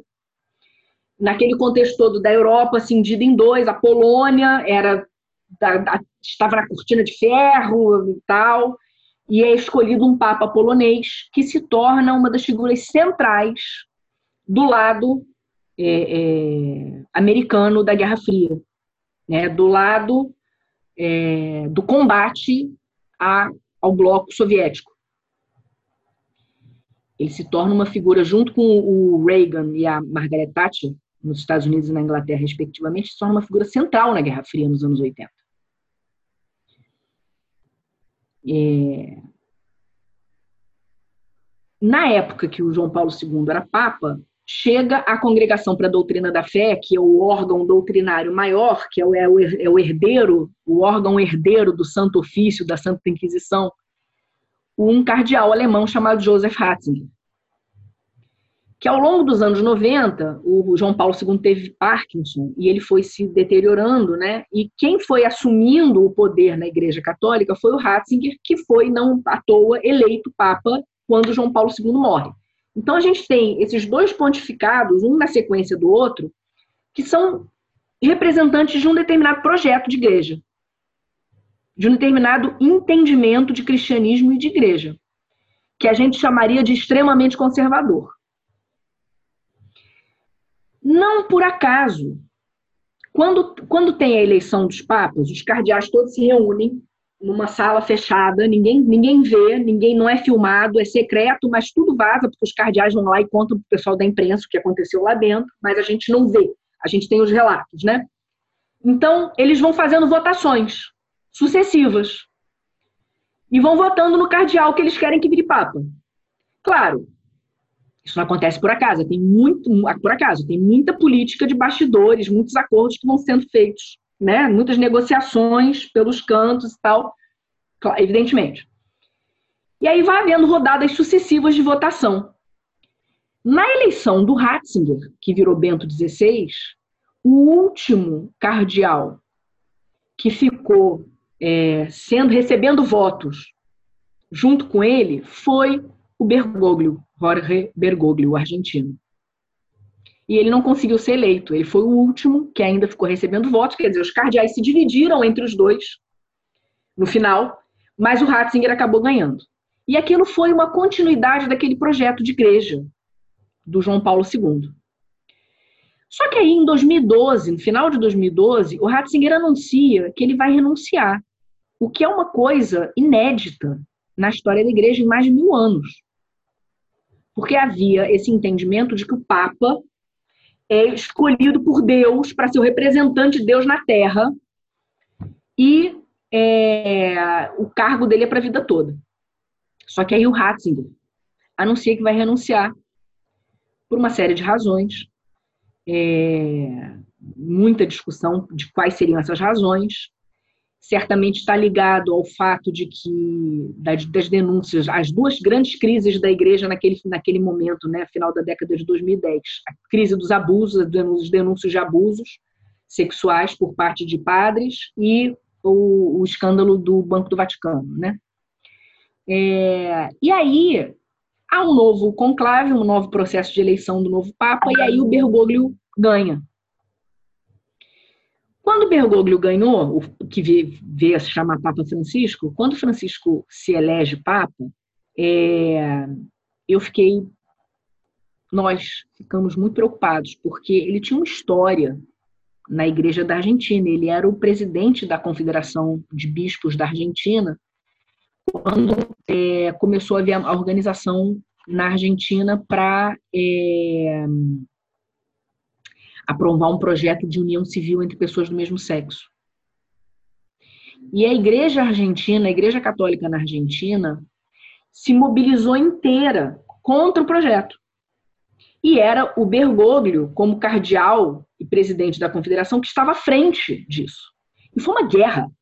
E foi uma guerra tão violenta, e o que a igreja fez foi tão feio, que a sociedade argentina se mobilizou em peso a favor do projeto, a ponto de um projeto que inicialmente era só um projeto de união civil, acabou sendo aprovado como um projeto de casamento pleno, igual ao casamento entre pessoas de sexos diferentes. E aí, a notícia que a gente tinha desse cardeal era que ele tinha sido o cara que tinha lutado com todas as forças à frente da igreja argentina contra o casamento entre pessoas do mesmo sexo. E ele, ele se elege papa. Só que aí, é, esse sujeito tão interessante, tão contraditório, ele se elege papa e ele imediatamente começa a fazer um discurso. Bom, primeiro, primeira coisa, é, que aparece até naquele filme Dois Papas, né, que está na Netflix, é, ele recusa todos os signos e todos os símbolos da pompa e do luxo e do poder do Papa. Então, uns negócios de veludo vermelho, uns negócios cheios de dourado, cheio de ouro, é um sapato parada, vermelho, não sei quê, um monte de coisa. Ele chega para se apresentar diante da multidão na Praça de São Pedro, lá no Vaticano. Ele chega com a roupinha branca, com o negocinho, o solidelzinho branco na cabeça, uma cruz, que é uma cruz de prata que ele tem, antiga, sapatos pretos dele, que ele compra lá com o sapateiro dele em Buenos Aires. Inclusive, tem uma história muito engraçada que diz que no dia seguinte que ele foi eleito Papa, ele pegou o telefone e ligou para o sapateiro dele em Buenos Aires. Fulano, é o Jorge. Aí o fulano reconhece a voz dele e entra em pânico, porque o cara tinha sido eleito Papa. E fala, meio sem, sem ação, né? Fala, Jorge? Que Jorge? Aí o Bergoglio, Jorge, Bergoglio, Bergoglio, fulano, o Papa. Olha só, eu tô te ligando porque eu preciso que você mande meus sapatos para Roma, porque eu não vou mais poder em Buenos Aires pegar meus sapatos. Essa figura desse Papa, que se apresenta dessa forma simples, ele desde o começo, quando ele assume o nome Francisco, inspirado em Francisco de Assis e tal, com, dispensando esses luxos e essa pompa, ele se coloca como representante, como proponente de um outro projeto de igreja.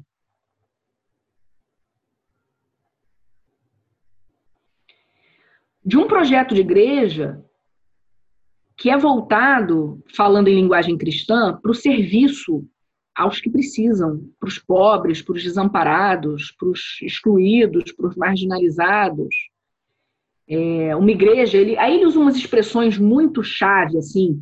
Ele fala numa igreja de portas abertas, uma igreja que não pode ser uma alfândega moral, que não é uma igreja para ficar. É, é, é ele fala é, que os pastores têm que ter cheiro de ovelha, que eles não podem ter medo de ir para a rua se misturar com as ovelhas. Essa coisa de uma igreja que se propõe a ser um ideal de pureza, né, em que só os puros podem entrar, só aqueles que atingem determinado ideal. E é muito interessante, porque a gente está falando de normas, né? Ele faz uma proposta de uma igreja que não é uma igreja tão focada nas normas, em certas normas, pelo menos. E aí, poucos meses depois dele tomar posse, tem aquela Jornada Mundial da Juventude aqui no Brasil, e ele voltando para Roma, depois ele fez passou a Jornada Mundial da Juventude inteira, não falou nada de sexualidade, onde o Ratzinger não perdia uma oportunidade de meter o malho nas pessoas LGBT, ele não falou nada, era um negócio voltado para jovens, ele não falou nada contra LGBTs, não falou nada. Na volta, voltando para Roma no avião, ele tem uma entrevista coletiva, o avião cheio de jornalistas e tal, e fazem duas perguntas para ele. Uma, é, duas perguntas muito interessantes. Uma é por que, que num evento para jovens ele não tinha falado nada sobre sexualidade e sobre a questão da homossexualidade. E aí ele fala, porque tem coisas mais importantes para falar. E perguntam para ele.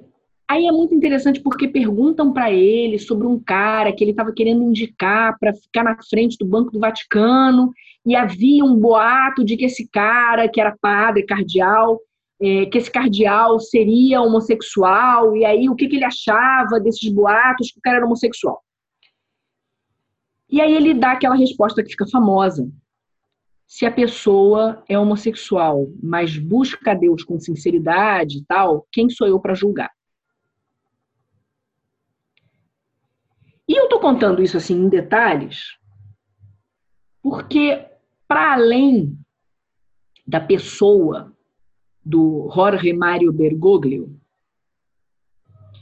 existe uma construção, um imaginário de quem é o Papa e do que ele representa. Eu acho muito significativo que é, nesse movimento de apresentar um outra, uma outra ideia, uma outra concepção de cristianismo e de igreja, esse Papa é, esteja enfrentando tanta resistência é, por parte dos setores ultraconservadores dentro do catolicismo. E eu posso falar de carteirinha, que a gente fala muito dos evangélicos, a gente fala muito dos pentecostais. Vocês não têm noção do que é o ódio católico. O conservadorismo católico é violentíssimo. E está intimamente ligado à ascensão desses movimentos de extrema direita que a gente está vendo na Europa e na, nas Américas é, nos últimos cinco anos. Intimamente ligado. Não é à toa que Francisco é odiado pelos setores ultraconservadores dentro do catolicismo. Ele é acusado de ser um falso papa. É, essa situação do Ratzinger ter pedido para ter renunciado e estar vivo ainda é, é usada como para dizer que o verdadeiro papa é o Ratzinger, que o Francisco não é um papa legítimo. Ele já foi acusado de heresia duas vezes, sofreu acusações formais de heresia duas vezes. É, enfim, acusações diversas, e é, o Steve Bannon, que é o, o ideólogo, mentor de muitos desses líderes na Itália, do próprio Trump, ele foi responsável pela campanha que levou o Trump à presidência nos Estados Unidos. Ele já disse em entrevista, é, literalmente, estas palavras: o inimigo público número um é o Papa Francisco. O inimigo desse movimento de líderes de extrema direita é o Papa Francisco. É...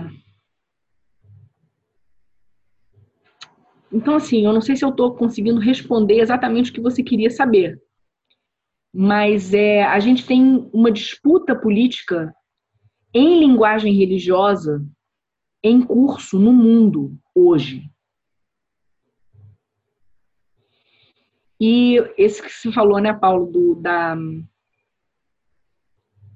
A religião não é só a crença essa ideia moderna de que a religião é algo da ordem da crença individual e subjetiva e, portanto, uma forma inferior de linguagem e de conhecimento, que o conhecimento legítimo é o conhecimento científico, essa, essa, essa, essa, essa, esse ideário moderno é, que cria essa, essa visão inferior subalterna da religião, relegada ao domínio da crença, é, e ela tem um problema, tem muitos problemas, mas um problema é que ela esconde é, as disputas políticas que se dão. Quando você está falando de Deus, quando você está falando da lei divina, você está criando transcendentes. Você está criando absolutos. Você está criando inquestionáveis. Para legitimar projetos, ideias, concepções, hierarquias, ordenamentos na sociedade. E é um enorme erro, a meu ver, político, ficar batendo na tecla de que é, religião não se discute. Aliás, a tecla é religião, política e futebol não se discute. Futebol não sei, mas política e religião precisa se discutir. Tem muitas. Quando você diz para as pessoas LGBT que elas são indignas de Deus e que elas vão queimar no fogo do inferno, você coloca elas num determinado lugar aqui e agora. Você é, cria para elas uma determinada concepção de si aqui e agora, um determinado lugar no mundo aqui e agora, como pessoas indignas, não na vida eterna, indignas aqui agora. E poder afirmar, é, como esses grupos fazem, é, que não há autoridade em nome de Deus que possa nos dizer que nós não temos um lugar aqui, quando essas pessoas dizem eu sou responsável por, por afirmar o meu lugar aqui, isso é uma subversão total e absoluta, uma reversão completamente da lógica da autoridade. Isso é absurdamente político. Quando você diz que a pessoa está condenada ao inferno e ela te responde, não, Deus está comigo, Isso coloca ela num outro lugar na sociedade. E, e, e, e coloca num outro lugar quem tem o poder de dizer para quem qual é o seu lugar. E isso é muito potente. Quando você diz para as mulheres que elas têm que se submeter ao marido, usando Paulo para dizer que o marido é o, é o, é o cabeça do casal, e isso coloca mulheres, às vezes, em situação de todo tipo de abuso e violência, submetidas, esperando, rezando para que seu marido. E aí tem toda uma maneira de lidar com a situação de violência doméstica dentro das igrejas, por parte de homens e pastores. E você tem um movimento, os movimentos de feministas cristãs dizendo que não, que não é isso que Deus quer para você, que não é isso que Cristo quer para você, que o teu lugar como mulher é outro, que o teu lugar resgatando a dignidade das mulheres de uma outra forma. Isso, isso, não, isso não é um problema só das igrejas, isso, isso tem um impacto político profundo na maneira como a gente se entende como sociedade, qual é o lugar dos homens e qual é o lugar das mulheres. E o que, que os homens podem e não podem fazer, o que, que as mulheres podem e não podem fazer. Então, assim, é... Hum. Tem alguém, acabei de ver aqui no chat o Roberto Melo falando, por favor, aborde o documento Carta ao Povo de Deus. Cada rabuda que aparece. Paulo, respondi mais ou menos assim, eu fiz umas considerações meio vagas, assim. Respondi. Carta ao Povo de Deus. Carta ao Povo de Deus foi uma carta assinada por um conjunto de bispos 152 bispos a princípio, é, bispos que estão é, à frente de, de, dioceses e arquidioceses no Brasil e bispos eméritos, né, que são os bispos aposentados, que assinaram essa carta se posicionando contra, é, denunciando uma série de questões ligadas ao governo Bolsonaro. Essa carta, né, Roberto?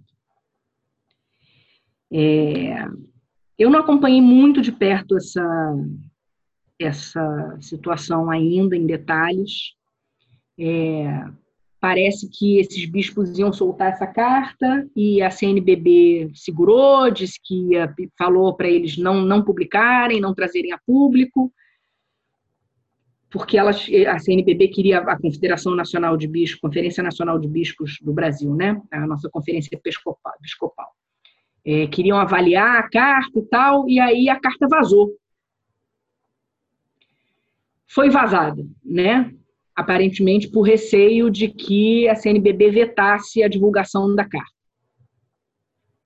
Eu acho que essa, essa, o que eu posso dizer sobre essa carta, o que eu posso comentar, assim, como eu disse, eu não, não acompanhei muito de perto essa situação, mas eu acho que ela é muito ilustrativa de, e muito é, emblemática de como não se pode tratar o campo eclesial como um bloco monolítico. Sim, é, é um exemplo assim didático, né? De como não se pode é, se deixar, a gente não pode se deixar levar pela tentação de falar a igreja, não sei o quê, e fazer afirmações peremptórias sobre a igreja. A igreja é uma multidão de gente é um conjunto de forças em permanente negociação, embate, conflito, disputa, tensão. É...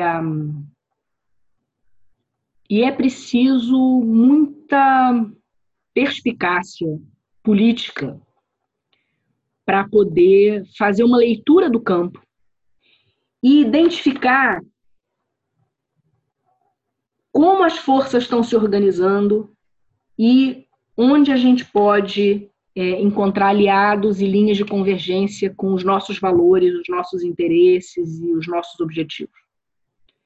É, de novo, é, fala-se muito do problema do voto evangélico, da força dos evangélicos, da bancada evangélica, fala-se muito dos pentecostais. Eu tenho aprendido com as minhas amigas pentecostais o quanto essa percepção, essa desconfiança, essas acusações, esse preconceito com relação a essa, essa, esse imaginário né, dos evangélicos pentecostais é eivado, atravessado por preconceito de classe, de gênero e de raça. Porque os evangélicos pentecostais são mulheres negras da periferia. Em sua maioria.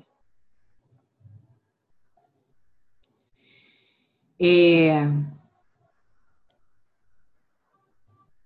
Existe muito conservadorismo aliado às forças políticas que estão no poder no nosso país hoje, que estão nas igrejas históricas.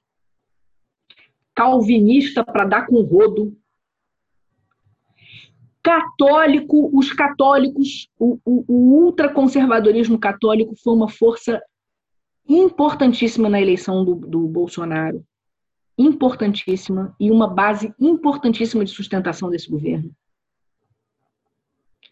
Então a gente precisa tomar muito cuidado com essa, essa figura e essas críticas, essas acusações aos evangélicos e aos pentecostais.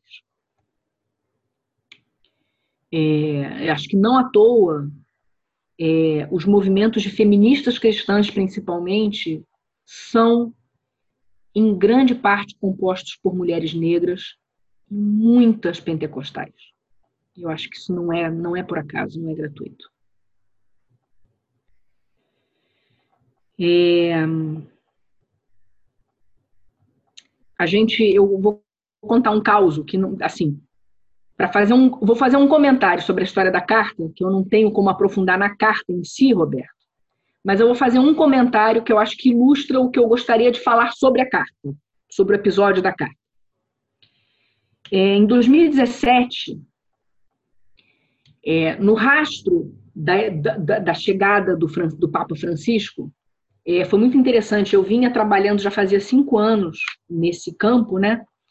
E foi muito interessante em 2013 ver o Papa Francisco chegar e ver a explosão de uma demanda é, dentro do catolicismo por falar, ouvir, entender, debater a questão das pessoas LGBT. Era um negócio que estava super silenciado, ninguém falava, porque o Ratzinger só metia o malho, né? Então ninguém falava, ninguém podia falar, ninguém podia discutir, ninguém podia falar nada sobre acolhimento pastoral de pessoas LGBT, ninguém podia falar sobre isso. E aí, quando Francisco chega e fala quem sou eu para julgar, e aquilo sai no jornal, e aquilo ganha uma magnitude muito além do que a pergunta específica que a repórter estava fazendo para ele naquela entrevista. Aquilo ganha. Papa falou quem sou eu para julgar. Todo mundo agora quer falar de católico LGBT, quer discutir, quer acolher, quer poder teve essa explosão dentro do catolicismo de uma demanda silenciada por poder falar e ouvir sobre isso. E surgiram muitos grupos e surgiram muitos movimentos. Nesse contexto, em 2016 para 2017, surge em Belo Horizonte, que é o berço da tradicional família mineira, tradicional família católica mineira, né? Surge em Belo Horizonte duas pastorais da diversidade. Pastoral na, na, na Igreja Católica são, é, movi são movimentos inseridos na estrutura oficial da diocese. Então surgem em Belo Horizonte duas pastorais da diversidade, incluídas oficialmente na estrutura da, da Arquidiocese de Belo Horizonte. Isso em 2016 para 2017, duas. No final de 2018, naquele contexto funesto de 2018, né, aquele ano fatal que começa com o assassinato de Marielle e termina com a eleição de Bolsonaro, dois fatos evidentemente ligados de muitas formas, em termos de, de movimentos históricos acontecendo no nosso país. Final de 2018, um youtuber obscuro grava um vídeo acusando a arquidiocese, o bispo, o arcebispo de Belo Horizonte, de estar promovendo ideologia de gênero na arquidiocese, porque tinha essas duas pastorais da diversidade na arquidiocese. O arcebispo entra em pânico e grava um áudio de WhatsApp para mandar para todo mundo que trabalhava na arquidiocese dizendo que ele não sabia quem eram aquelas pessoas, que ele não tinha nada a ver com aquilo, que ele nunca tinha autorizado aquele troço, aquele trem, né? Já que a gente está falando de mineiros. Ele nunca tinha autorizado aquele trem.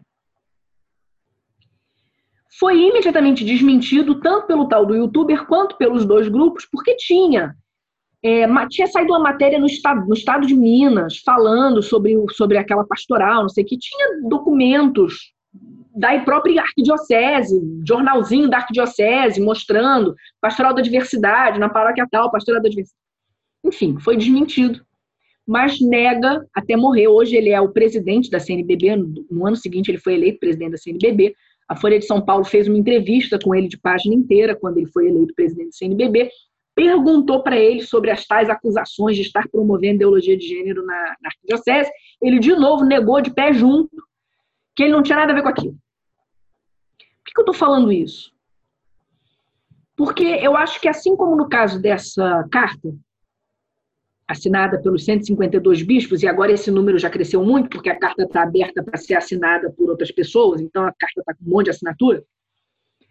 É, esse episódio mostra os embates políticos no campo religioso não só políticos relacionados à política, ah, porque eles estão falando do Bolsonaro. Não é só essa política, a política é, do Estado, a política de governo, a política política partidária. Não é isso. Mas os embates de forças. E como é importante que nós, que somos de igreja, seja ela qual for a igreja, que nós nos posicionemos e façamos, como dizemos, é, disputa de narrativas sobre o que é o cristianismo. Qual é o nosso cristianismo? Qual é a igreja que a gente constrói? Quais são os valores? Qual é a visão de sociedade? Qual é o nosso sonho? Quais são os nossos sonhos para este mundo com base nos valores que nós acreditamos, porque nós somos seguidores de Cristo. De que Cristo nós somos seguidores?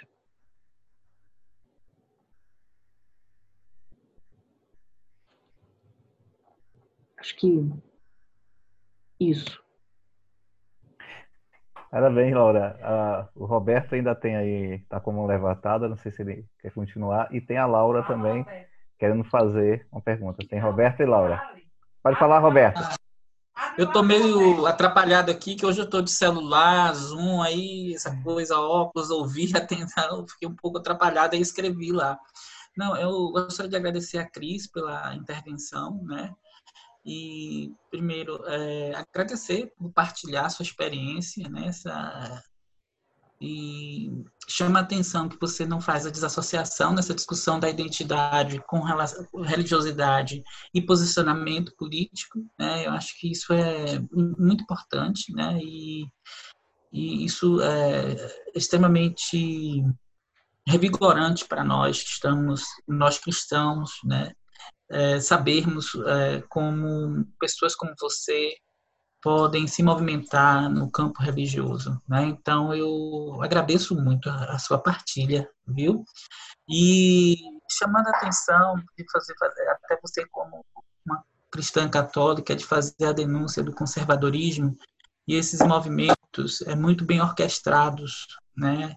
E claro que eles chegam pelas ordens religiosas, né? Que é um poder à parte dentro do, da estrutura do, dos cristãos católicos e como isso afeta também a forma de expressão de fé de vocês, né? Isso a gente sente muito. Acho que em determinado momento, quando você falou dos calvinistas, nós nós sentimos muito essa dor quando eles se colocam nessa condição, né?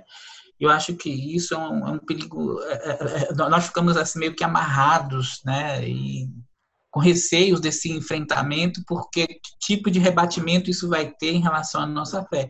Imagine quando isso está associado à, à pauta da diversidade, né? e reconhecer essa diversidade dentro do campo religioso e da, da própria atuação política é, na forma como você pensa.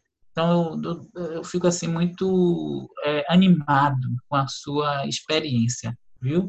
Eu coloquei lá no, no bate-papo uma questão, quando você tocou no, nas agendas conservadoras, é que no campo do, do cristianismo católico e também do, do que você chamou do, dos é, os puritanos, como é que é? eu esqueci agora a expressão, está muito vinculado aos presbiterianos, um tipo de intelectual conservador começa a surgir.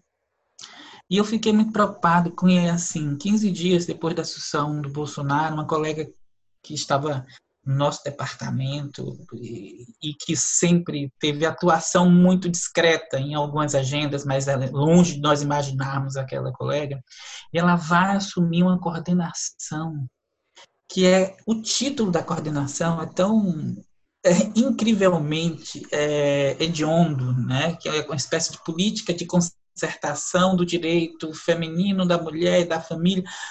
E, e, e, essa colega assume, junto com aquela, acho que é filha, o irmã do Ives Gandra, né? toda a, o alto staff intelectual. De né? Gandra, família Gandra, tudo católico. Tudo, é todos católicos muito essa minha, minha minha colega de trabalho de departamento né, do campo da psicologia ela é uma ordem religiosa acho que é fé é, comunhão e fé né e que tinha todo um trabalho de monitoramento dentro da arquidiocese de Salvador e ascende a, a ao alto staff dentro do bolsonarismo isso impacta muito. Nós, no departamento, ficamos loucos, porque a gente jamais imaginaríamos, né? No mínimo, a gente considerava que a colega não queria entrar em alguns debates, mas nunca passaram. Oito anos dentro do departamento, mesmo pelas publicações, nunca imaginaríamos que essa colega pudesse assumir um, um trabalho desse. Né? Então, para a gente ver a, o grau de sofisticação e de tipo de embate que começa a ser construído né, numa agenda de governo também e dentro do espaço né, político do catolicismo, né, os cristãos católicos, como isso isso vai sendo é, fortalecido, quer dizer, um tipo de intelectual altamente, é, aparentemente discreto nas suas posições, mas que na hora da escrita do documento, na escrita da, da discussão que vai acontecer no STF, ele apresenta uma força enorme do ponto de vista de mobilização de base e também de documentos para enfrentamento. Né? Acho que isso é um perfil diferente que nós não estamos vendo, que não, não víamos. Ficávamos no alegório da, alegórico da Marx, Ventralb e outros, né? Mas aparece agora esses intelectuais com essa disposição, né, Cris? É, são então, esses intelectuais, é, o conservadorismo, o, o, o, esse perfil de intelectual conservador católico, é, a, a, Igreja Católica sempre foi muito elitista, né? É, ela tem essa característica muito elitista. E esse, essa figura do intelectual católico conservador é, já foi muito evidente aqui no Brasil. E se, eles se tornaram mais discretos. Agora a gente está vendo essa ascensão de um certo grupo de intelectuais também bastante sofisticados calvinistas. Tem todo um grupo de calvinistas importantíssimos no governo Bolsonaro batistas também, aquele movimento de Lava Jato é muito atravessado pela, pela, pelo, pelo, pelos, pelo segmento mais conservador dos batistas. Inclusive, eu não sei se vocês estão familiarizados com a história da Igreja Batista do Pinheiro, de Maceió. Né? Que mostra, de novo, eu acho que é outro exemplo, só que agora no, no, no lado das igrejas históricas protestantes, é, é, é é, essa experiência de que não dá para você dizer que a igreja é uma coisa só. Até porque a Igreja Batista do Pinheiro, ao assumir a plena membresia das pessoas LGBT, é expulsa da Convenção Batista e vai para a Aliança Batista, né? O que deixa assim muito, muito são, são exemplos muito emblemáticos, né? Agora isso sobre o, eu estou aqui procurando, peraí que eu vou pegar aqui. Isto esta, este livro em papel Bíblia de 936 páginas se chama Lexicon, porque as, coisa, as coisas católicas são todas muito em latim, né? Que é para ficar importante. Chama-se Lexicon, de termos ambíguos e discutidos sobre família, vida e questões éticas. Os caras escreveram, esses mesmos setores super sofisticados intelectualmente do catolicismo conservador, que desenvolveu toda essa esse discurso sobre ideologia de gênero foram as pessoas que se deram ao trabalho de escrever uma nova Bíblia, porque isto aqui tem 936 páginas, só falando sobre família. Termo a termo. Termo a termo para não se termo perder. a termo, só falando de família, matrimônio, sexo, sexualidade, gênero. Eles escreveram outra Bíblia, cara. E é um negócio elaboradíssimo, elaboradíssimo. Só para comentar a história dos intelectuais conservadores católicos, assim. É, é, é. Natim também para ficar inassensível, Laurinha, também, também. E, e parecer mais importante do que é.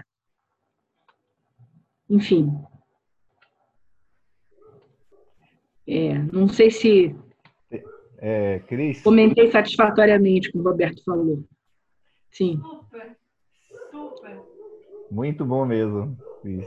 É, tem a Laurinha que quer fazer uma pergunta, depois tem a Gláucia.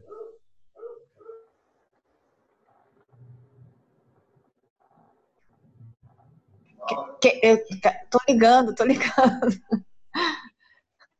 É, quer a Gláucia falar primeiro? Porque eu tenho acesso a Cris. Vocês que decidem, fiquem à vontade.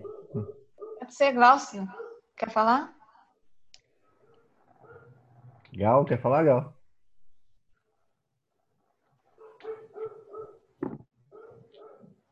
A gente sempre tá Não, não, Laura. Não, não, oi, Laura.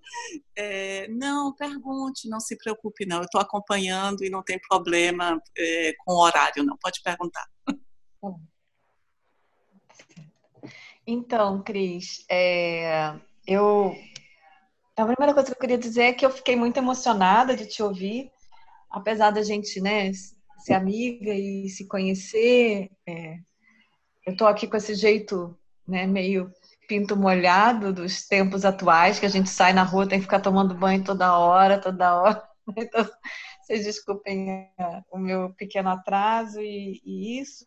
É, mas te ouvindo, eu fiquei muito, muito emocionada, muito mesmo, assim. É, é até um pouco difícil de falar, é, foi difícil né, segurar as lágrimas aí na hora que você estava falando. É, então, uma primeira coisa que eu queria lembrar é que. É, primeiro, eu queria dizer que é você, né, Cris? A Mima e o Luiz, que é o nosso Buja, que, que tem com quem eu tenho mantido um diálogo religioso, numa reaproximação minha no caso com a Igreja Católica, é, e essa descoberta, redescoberta também do padre Júlio Lancelotti, que eu venho acompanhando as missas dele, né? E aos domingos, né? Essa coisa da gente fazer acompanhamentos online também funcionam para uma para distâncias e reaproximações, né? Então, às vezes é distância uhum. física, mas não é social, não é não é sentimental, né? Tem um afeto nisso tudo. Então, é, eu, eu queria dizer, primeiro isso, quer dizer, esse lugar que vocês têm para mim, a emoção que eu fiquei, e que hoje é um dia muito difícil, né? Porque o governo Bolsonaro está aí e nós viramos 100 mil, né? Passamos de mais de 100 mil mortos de Covid, entre as quais a minha mãe. E é, que também me faz reaproximar, porque ela era muito católica, então esse contato com a, a memória dela, é, o afeto dela, me reaproxima disso tudo também desse diálogo. Então, eu queria dizer isso, que eu tenho percorrido os hospitais privados, públicos, e é muito visível, é material, é claro, está nas mortes, está em tudo, as consequências desse governo nefasto na vida das pessoas e nesse tipo de política, né? A falta de uma política central, embora o SUS seja uma coisa tão maravilhosa que o que funciona, funciona a despeito dele, né? Então, é isso que eu queria fazer esse comentário e em seguida também dizer que é, eu fiquei é, eu tenho muitas tantas questões eu, não, eu não, não, vou fazer fazer as questões todas assim porque senão eu vou vai ser um atropelo né? Mas ele o Roberto falou das ordens religiosas eu fiquei é, muito é, curiosa conhecer um pouco né? Saber um pouco da relação disso com a teologia da libertação mas eu também é, fiquei pensando nessa figura do padre Júlio Lancelotti e, e da linguagem LGBT que ele mobiliza. Né? Eu acompanho ele no Instagram, ele fala das trans o tempo todo, e sobretudo trans. Ele fala LGBT, mas ele, ele porque tem muito LGBT, ele fala isso, né? Muito muito, muita trans e é, em situação de rua e também muito ele fala de jovens meninos, né? Jovens gays, assim, mais do que lésbicas. É, são mas me parece que tem uma mudança aí de inflexão nessa linguagem da teologia da libertação. Eu não sei dizer se é uma coisa muito ele, mas a, a, a teologia da libertação que eu conheci um pouco da, na década de 80, né? É, era não, a, a, a, questão LGBT não aparecia, né? Era era, um, era pecado aquilo, a desigualdade social é um pecado, né? A injustiça é um pecado. Nesse sentido, o capitalismo, né, é um pecado, né? Então, é, é, mas o que que muda, Cris? E quando isso muda? Que é um pouco a minha pergunta. É, ou é uma coisa particular do, do próprio Júlio Lancelotti, que é uma figura muito carismática, né? E não foi só Paulo aí, o ateu, graças a Deus, que vem acompanhando essas coisas, né? Uma, uma das minhas cunhadas falou, eu fui assistir aquilo e eu falei, o que, que eu estou fazendo aqui? Porque eu não sou nem católica, não acredito. Mas ele falou de um jeito e depois alguém disse, olha, eu não sou católico, mas eu, eu sou ateu, mas eu gosto do que está sendo dito aqui. Eu falei, ah, então tá, então eu vou ficar, e estou ficando, né? Então é isso, eu acho que muita gente como eu vem procurando um refúgio e está ficando, né? Porque está achando uma zona de conforto. Né? E aí eu queria um pouco, se você pudesse só mencionar rapidamente, é, eu não quero ocupar o tempo, porque a gente, eu tenho acesso a você para perguntar também, depois pelo WhatsApp, como eu vivo fazendo. É...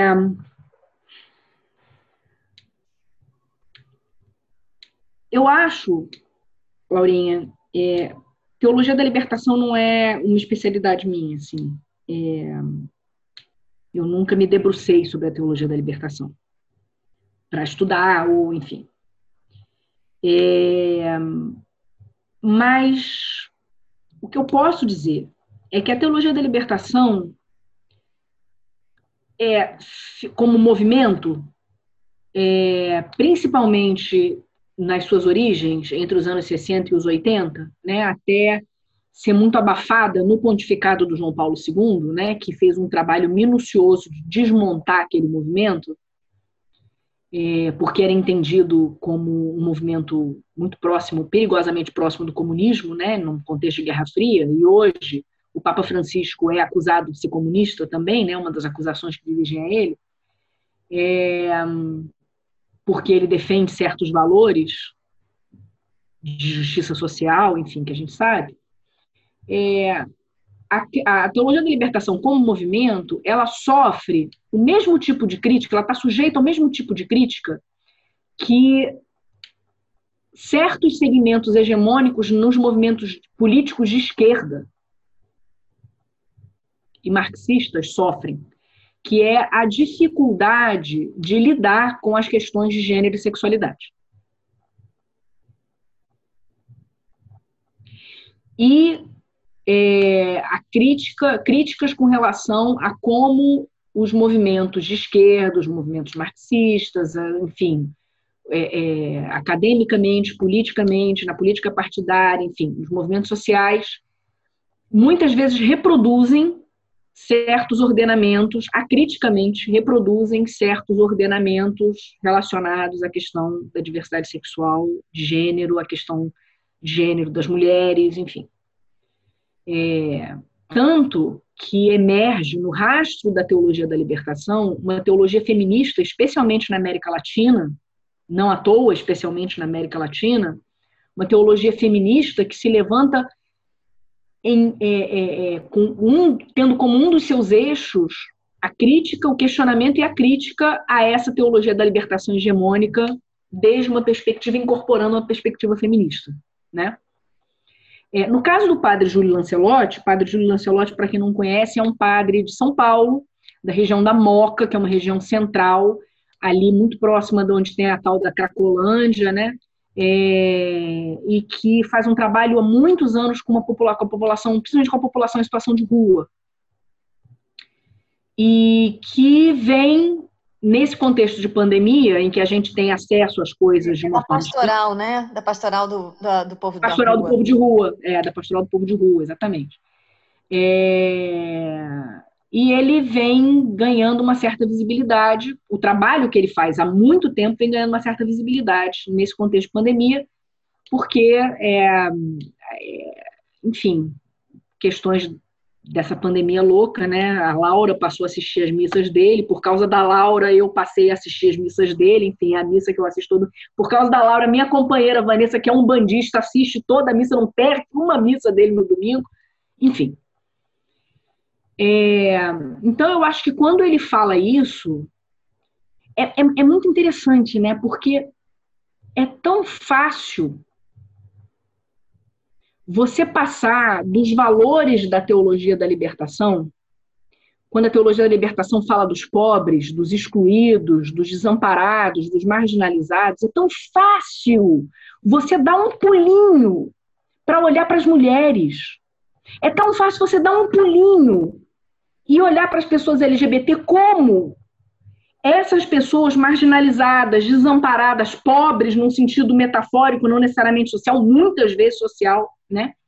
É tão fácil da esquerda e de toda a discussão de base marxista você transcender a coisa da classe e olhar para as questões de gênero, a coisa estritamente da classe socioeconômica e olhar para as questões de gênero. É, mas essas normatizações são tão fortes que esse pulo não é difícil. É um pulinho tão pequeno, mas ele é tão difícil. Então, assim, é óbvio que o, o Padre Júlio é marcado e atravessado pelos valores da teologia da libertação. E possivelmente por isso ele pôde fazer o pulo. E ele pôde fazer o pulo, possivelmente porque ele está em contato com a situação, com as pessoas em situação de rua, e entre as pessoas em situação de rua está cheio de gente trans, porque isso é um drama da população trans, a expulsão de casa. Esse é um drama das pessoas, dos, principalmente dos garotos, das pessoas muito jovens, são postos para fora de casa e ficam na rua. E ele teve contato com essas pessoas, ele pôde olhar para essas pessoas dessa forma. É... E é muito interessante ver ele nas últimas semanas, é, o movimento que ele tem feito, porque ele, ele viu aquela notícia do tal rapaz que foi expulso da sua, da sua diocese, da sua paróquia, e aí ele pediu perdão numa homilia, faz três, quatro semanas, sei lá, pouco tempo agora. Ele pediu perdão na homilia para o rapaz, e aí ele começou a ser apedrejado porque ele tinha pedido perdão para o rapaz, e aí, porque ele é peitudo, aí é que ele começou a falar mesmo das pessoas LGBT. Né? E foi muito interessante porque é, a gente entrou em contato com ele naquele dia, porque tudo é política, né, Roberto? A gente entrou em contato com ele e a gente falou do nosso trabalho. E aí ele botou lá no Instagram dele, eu não sei se você viu, ele botou lá no Instagram dele falando da nossa rede, dizendo que para as pessoas não ficarem sozinhas que existem espaços de acolhimento. E aí o nosso Instagram, que era um pobre humilde Instagram, Instagram de 1989 seguidores, em 24 horas passou para 4 mil e tal mais que dobrou. Então, assim, este é um exemplo é, de como a política vai se dando é, nesse contexto que a gente está vivendo. E como é importante e como é raro. E eu acho que é muito sintomático que seja raro que padres se posicionem de uma forma tão assertiva, padres católicos se posicionem de uma forma tão assertiva publicamente como o padre Júlio faz. Agora, Cris, mostra teu livro. Ah, o meu livro. Pera, pera.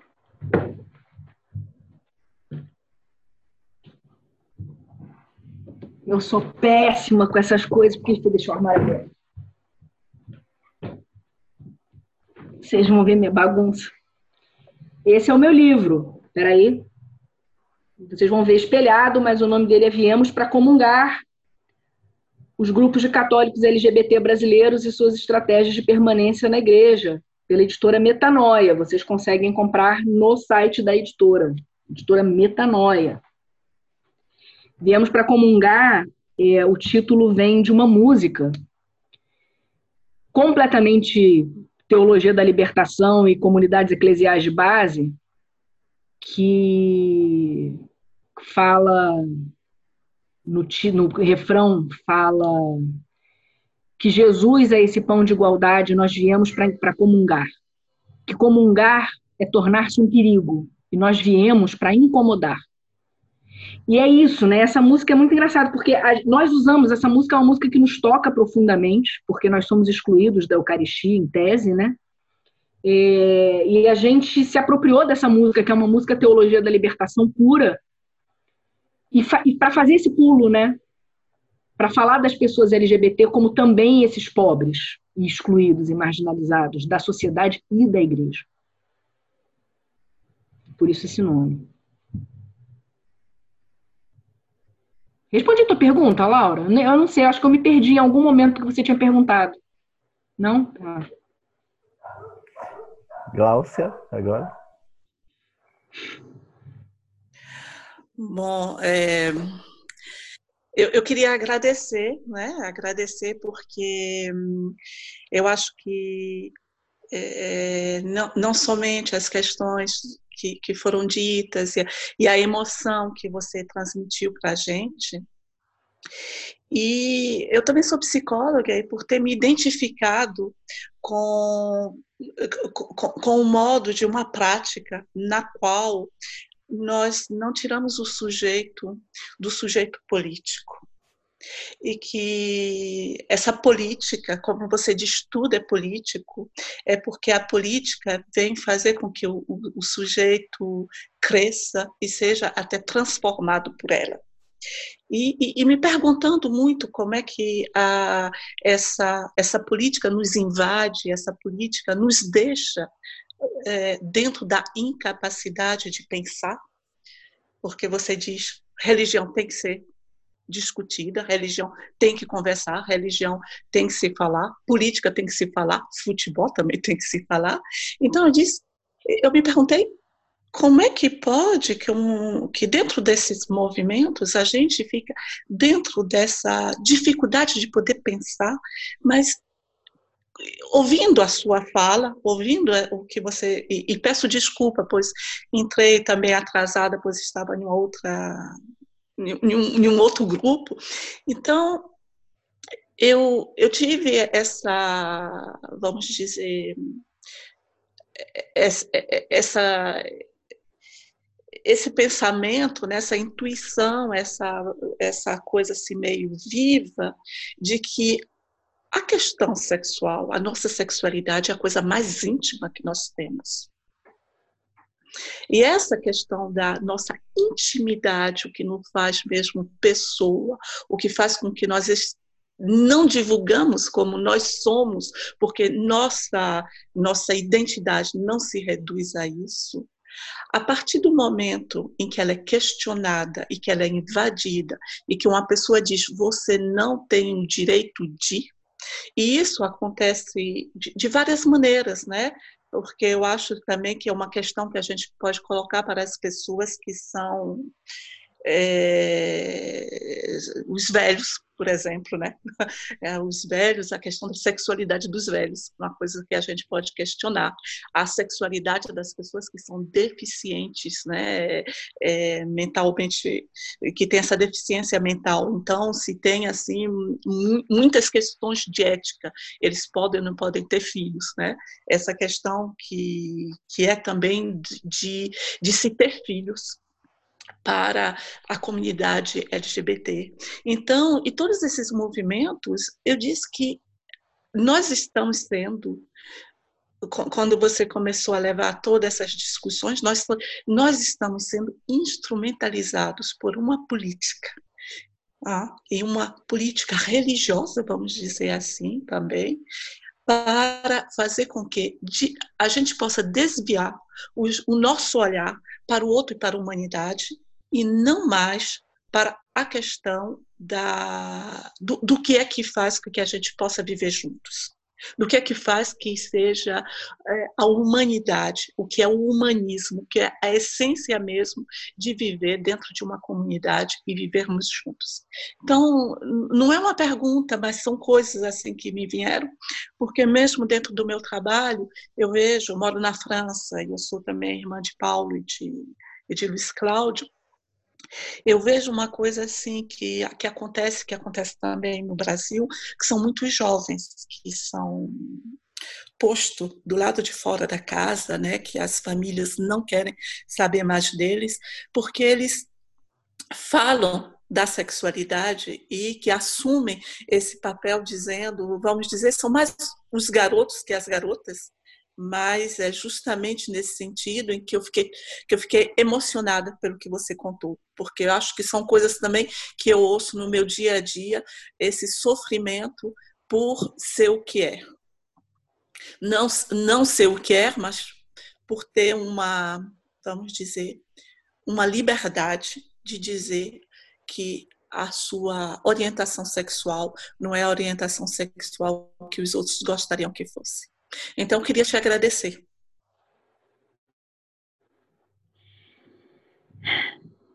Eu que te agradeço, Glaucio, por você ter saído da sua reunião e chegado aqui a tempo. E pelas tuas palavras. É, eu, eu, faria um, um, breve comentário sobre isso, assim, que você falou. É, nesse sentido, eu sou muito Foucaultiana, assim. É, isso que você fala sobre como a sexualidade é essa coisa íntima, né? A gente tem como um, um, eixo central na sociedade, na cultura que a gente vive, né?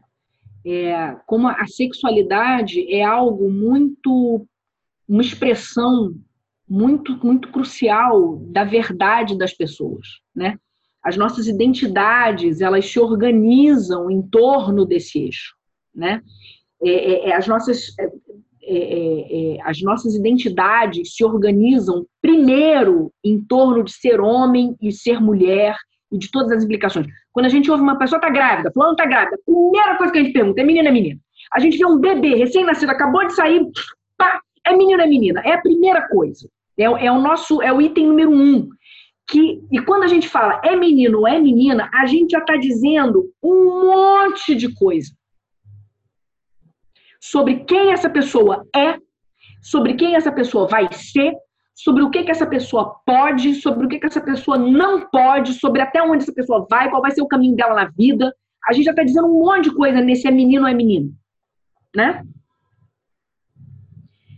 É, então, eu acho que o que se coloca, em parte, assim, uma das coisas que se colocam nisso tudo que a gente está discutindo, nisso que você falou, é a nossa relação com as normas que organizam quem nós somos. E é, a maneira como a gente se submete e subverte essas normas. Como pessoas e como sociedade o tempo todo. Os benefícios e os malefícios, os bônus e os ônus de se submeter, de se enquadrar ou de subverter, né? É, é um jogo muito complexo que nem sempre é óbvio, que nem sempre é evidente. É... Mas eu particularmente tenho para mim é, que a gente fala de um dessa tensão entre uma perspectiva de autonomia e de uma perspectiva de heteronomia. E autonomia, eu não estou falando o sujeito que é independente, vive isolado do resto do mundo, não é isso, mas é, da relação com a norma e da possibilidade de se afirmar de se assumir, para usar um verbo muito, muito caro ao léxico, ao vocabulário LGBT, de se assumir é, quem você é. Mesmo que isso signifique estar fora da norma. E como a norma cria de novo, né? Isso eu acho muito crucial, assim, como a norma cria hierarquias, assim. É, porque é interessante, o normal, ninguém é o normal. Normal é uma entidade completamente inexistente. Mas tem as pessoas que estão mais perto. E tem as pessoas que estão mais longe. E isso cria lugares para as pessoas no mundo e lugares para as pessoas na sociedade. E de novo, eu acho que já que a gente, já que eu estou falando aqui para um grupo majoritariamente de cristãos, é quem nós cristãos somos na fila do pão nesse contexto, sim, sabe? Sim. Que valores a gente vai respaldar? que sociedade a gente vai respaldar. A gente fala tanto do reino, o padre Júlio, na última homilia, eu acho, falava sobre como Mateus, se dirigindo a uma comunidade judaica, precisava, no seu evangelho, falar reino dos céus, porque ele não podia falar reino de Deus, porque não se pode falar o nome de Deus. E ele falava reino dos céus, e como ao longo da história, o reino dos céus ficou sendo, para os poderosos de cada tempo, o reino do depois. Você agora, você rala a sua vida inteira neste mundo, se submete, seja bonzinho, fique no seu lugar, porque depois que você morrer, você vai ganhar seu prêmio no céu. E o padre Júlio pontuava, como Mateus fala reino dos céus, mas ele estava falando, ele queria dizer reino de Deus, e o reino de Deus é aqui agora. Que nós somos chamados como cristãos, dentro dessa ética, dentro desses valores, dentro dessa linguagem, dentro desse repertório simbólico, dentro desta forma que a nossa vivência do sagrado assume, nós somos chamados a construir o reino de Deus aqui, agora e fazer da nossa igreja reflexo e imagem desse reino. Que reino e que igreja a gente está construindo?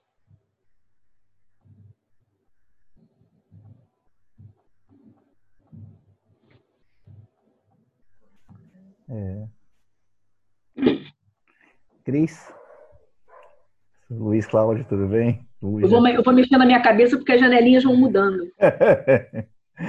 Agora tá você está aqui assim. É isso, Cris. Muito boa realmente a sua fala, te agradeço ah, de coração, realmente, a parte aqui. Você é uma pessoa especial, já tinha um primeiro bate-papo que a gente tinha feito, o que Laura também tinha me comentado, ah, também o trabalho que você faz é valoroso em relação a isso. E você falou até do reino dos céus e comentando aqui, né? Porque, comentando só um pouco, a gente, quando chega na igreja, e essa sua trajetória, a gente sempre ouve as mesmas coisas, dizendo que o LGBT está no inferno, está no pecado. E aí eu comecei a, a, estudar um pouco a questão de, é, da Bíblia mesmo, fazer, inclusive começar a ler nos livros em hebraico, em grego, começando ainda, não sou nenhum biblista, mas tenho me debruçado. E uma coisa que me chamou a atenção, já falou de Mateus aí, em Mateus 24, quando está lá, é, vai falar sobre o grande julgamento, uma coisa escatológica, interessante que Jesus não faz nenhum questionamento sobre com quem a gente está se deitando. Ele só vai fazer, falar, se como é que está nosso posicionamento frente à justiça social com as pessoas excluídas. Então isso é uma coisa que e, e aí comprova, inclusive, que quando a gente entra na. É, pegando os originais dos que estão escritos, muitas palavras que hoje é tida e dotada como a questão para um público LGBT, são palavras que na época, inclusive no caso do Novo Testamento, se coloca muito Paulo, na época não tinha nem é, uma delas, por exemplo, que é a senancostai, é uma palavra que não tinha é, como se fala, um neologismo que Paulo usou para o grego. Ninguém né? sabe que diabos quer dizer, né? Exatamente. Ninguém sabe o que diabo quer dizer esse pentecostai, cara. E é impressionante. impressionante. E o pessoal falou, não, deve já ser... Já transformaram em afeminado, já traduziram, já traduziram assim com uma gama de coisas, mas ninguém sabe que diabo de palavra Exatamente. é essa que Paulo inventou. Falaram, inclusive, que um determinado momento, em Bíblias, ah, na, na idade... Até um pouco antes da reforma, a tradução que estava era masturbador.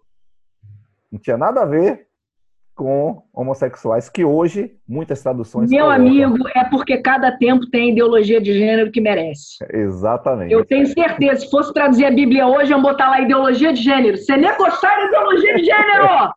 com certeza, isso aí. Então, Cris, normalmente nós estamos aqui de é, grupo de cristão, que você falou, né? E que a gente precisa mesmo nos unirmos nesse momento.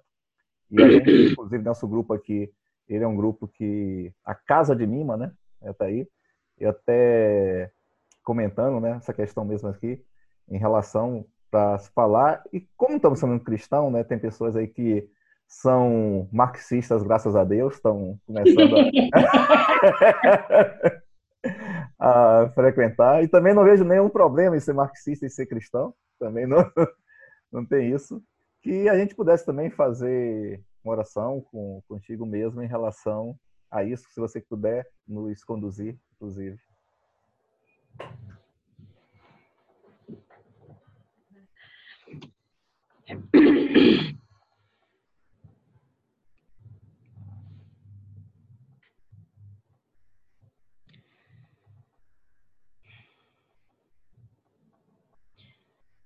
Deus,